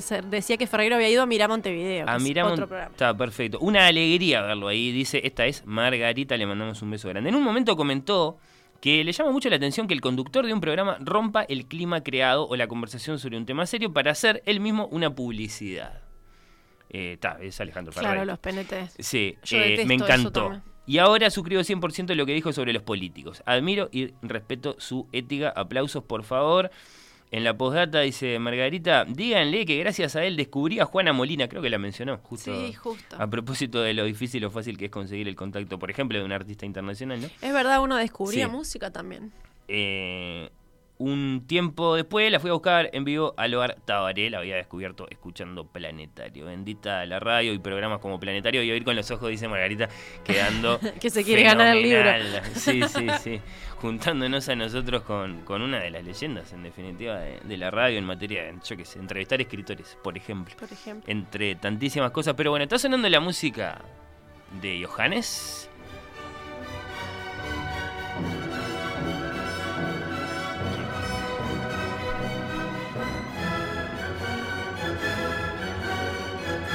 Porque arrancamos el programa hablando del comienzo de la temporada 2022 del Centro Cultural de Música, de esa obra que se llama ¿Quién es Clara Vick? Y bueno, está eh, de Johannes Brahms que tenía en principio cosas para decir y las dijo acá para limpiar su nombre o lo que fuera. Hubo mensajes eh, de parte de la audiencia a propósito de eso. Clara se habrá hecho la nunca vista, pero el doctor le debe haber ocultado un montón de veces la salud, me dice Gustavo. Bueno, está. eh, no, lo, no lo leas al aire esto, por favor. Dice tarde. eh, este oyente que es eh, Gustavo, si Brahms era como el llanero solitario, bueno, está y así. Eh, también saluda a tu Intrusos sobre- en la música clásica. bueno, es un. Perdón, pero no, no que nosotros hayamos inventado ese misterio a propósito de qué pasó, de qué onda entre Brahms y Clara, porque de hecho es una de las preguntas que se hacen todos los historiadores, los biógrafos, los biocríticos, cuando se asoman a la historia del periodo romántico, porque fue una amistad muy extraordinaria la que forjaron estos dos músicos, ella pianista, él compositor, ella también compositora, es una de las cosas que vos decías. Claro, es lo que más rescata la obra. Claro. La, la obra que vimos, la del teatro. Eh, a mí, mi marido me eclipsó en tanto que compositora porque yo me tuve que convertir en la intérprete de su música. Pero yo componía, yo quería componer, tenía evidentemente una, una urgencia en ese sentido. De y hecho, de la- hecho, si no lo hicieron, vayan a Spotify, por decirlo A buscar la a música buscar Clara Clara Schumann, Schumann. Sí, sí. eh, que era Clara Vick en realidad, pero y es, tiene unas composiciones hermosas de piano. Por eso sí, sí, es cierto que pudo componer poco porque se tuvo que dedicar a ser concertista, pero, pero compuso, es una de las compositoras mujeres más importantes del siglo XIX, junto con Fanny Mendelssohn, la hermana eh, del gran Félix. Eh, pero claro, dejó poquita música y eso nos hace pensar respecto de, de- de cómo quedó trazada entonces la, la- la historia de la música. También era mujer, tuvo cuántos, 11, cuántos hijos fue que... Eh, tuvo ocho y diez embarazos. Ahí va, 10 Sí. embarazos, 10 embarazos y 8 hijos y ella incluso, nada, obviamente salía, salía a dar giras, tenía que atender a los hijos, o sea, nada. No, está, es una figura absolutamente heroica, si querés, eh, la, de, la de Clara por, por, por todo lo que dejó. Y de la que queda ese misterio respecto de cómo sobrellevó eh, el, el- el duelo por la muerte de Robert Schumann, que murió muy mal, ¿no? Schumann eh, famosamente había contraído la, sífilis de joven, la fue sobrellevando, más o menos en un momento se le manifestó bajo la forma de una enfermedad mental, como decían en la época. Eh, se volvió loco, como también se decía en la época, o como lo decían los biógrafos de, principios del siglo XX. Y bueno, muerto Schumann, el que estaba ahí era el veinteañero Johannes Brahms, que le ayudó a cuidar de su casa y de su economía y hasta de sus hijos, que le acompañó en un montón de sentidos y con la que se amaron mucho. No sabemos de qué manera. A mí me gusta tu apunte de que eh, es tan apasionada y tan bella la música de Brahms que eh, los historiadores dicen, no, es muy difícil que no haya conocido el amor eh, consumado, digamos. Sí, porque es cierto, esto es, es, noticia de destaque en cualquier vida de Brahms, que en principio la vida amorosa de Brahms se limitó a los burdeles porque su papá lo llevó a tocar el piano, a laburar a un burdel de muy chiquito y después él dijo que a él no, no, no, no, no, no, no le gustaba, no le convencía a ningún otro tipo de lugar. Ay, Dios mío. Y entonces su relación con las mujeres en principio se limitaba a las prostitutas, seguramente de manera casta, pero, pero en ese ambiente. Nunca se casó, no se le conocieron parejas, amantes, nada. Lo único que sabemos es que amó a Clara Schumann porque está en sus cartas, más allá de que muchas fueron destruidas porque él mismo le pidió a Clara que las destruyera, pero bueno, ella le hizo caso un poco sí, un poco no. Algunas tenemos. Eh, en, el diálogo con el que iniciamos el programa aparecieron algunas citas que están tomadas muy fielmente de la correspondencia de Johannes Brahms, eh, de la que de todo modo no alcanza a estar claro nada. A mí una pista de la obra que vimos el otro día era cuando ella lo conoció, cuando finalmente vino a la casa y el marido y Schumann le dice, venía a ver a este chico que toca el piano y cuando lo conoció, que la el personaje de la obra que vimos el otro día, que obviamente está basado en investigación, dice, tuve que eh, disimular la turbación que me había generado. O sea, uno no disimula la admiración por el piano, uno disimula que te gusta alguien adelante, de, o sea, estaba delante del marido, estaba disimulando. Eh, a mí, eh, no sé. Bueno, está, todo clarísimo. Yo me quedo muy contento, está todo clarísimo. Yo me quedo muy contento si acaso alguno de ustedes, del mismo modo en que capaz que sintieron ganas de ir a buscar los libros de Clarice a partir de la columna de Majo. Me encanta el, mensaje de Carolina, que mira, te lo muestro. Mira qué sencillo que es, Majo. Oh, un corazoncito. Corazón Majo, dice. Ya está, está todo dicho. Eh, del mismo modo en que capaz que a partir de la columna de Majo van a buscar los libros de Clarice Lispector, escuchando alguna de estas melodías, tirame el intermezzo, eh, Daniel, por favor, el intermezzo que tenés por ahí, que es de hecho una de las piecitas que Brahms le dedica a Clara con nombre y apellido. Esta es para Clara Schumann y con esas palabritas que, que leíamos.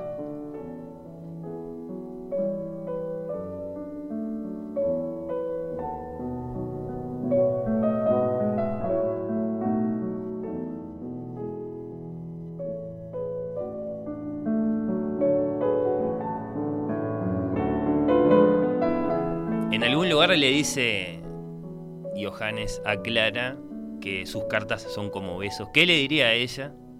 A él eh, a propósito de esta música, ¿no? Cuando, cuando él se la dedicaba así de manera tan, tan manifiesta. Bueno, eso, que si escuchando alguna de estas melodías dice, ah, voy a ver qué onda la música de Johannes Brahms, yo... O de Clara En tanto, bueno... Yo estaría muy, muy feliz si fuera una Clara Schumann, porque me parece que es mucho más Bueno, yo porque...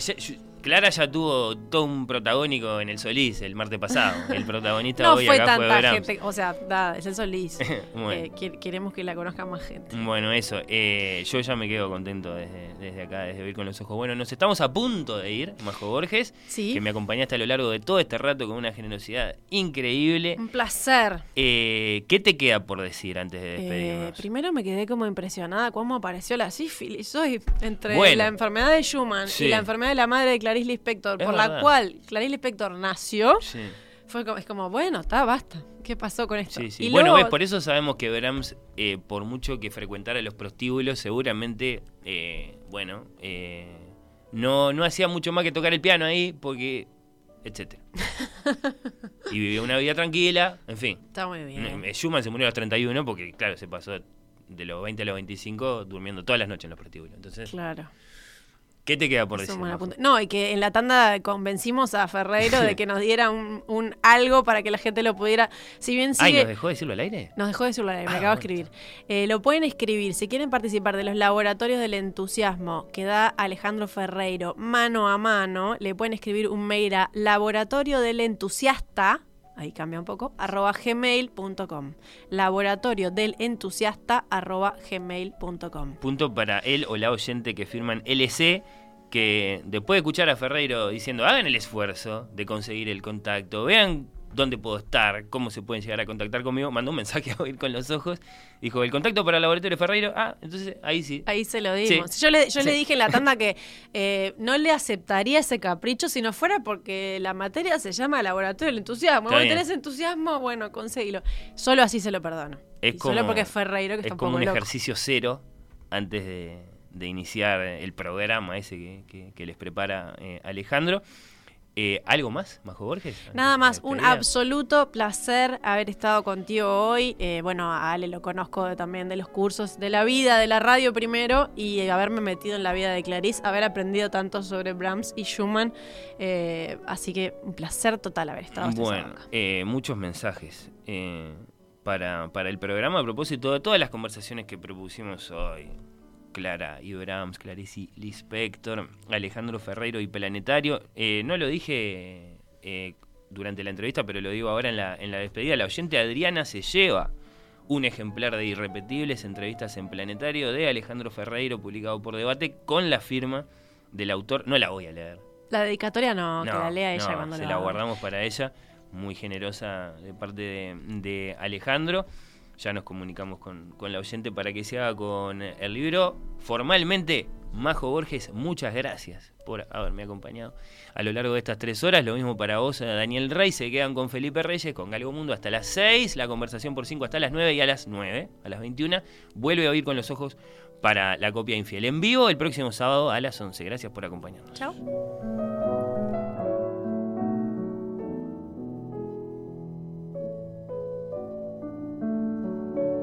Los contenidos de Oír con los Ojos están todos disponibles en radiomundo.uy y en Spotify.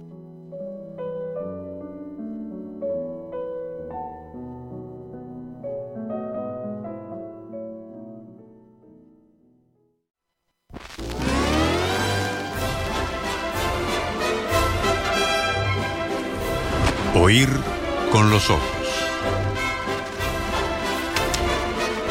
Un programa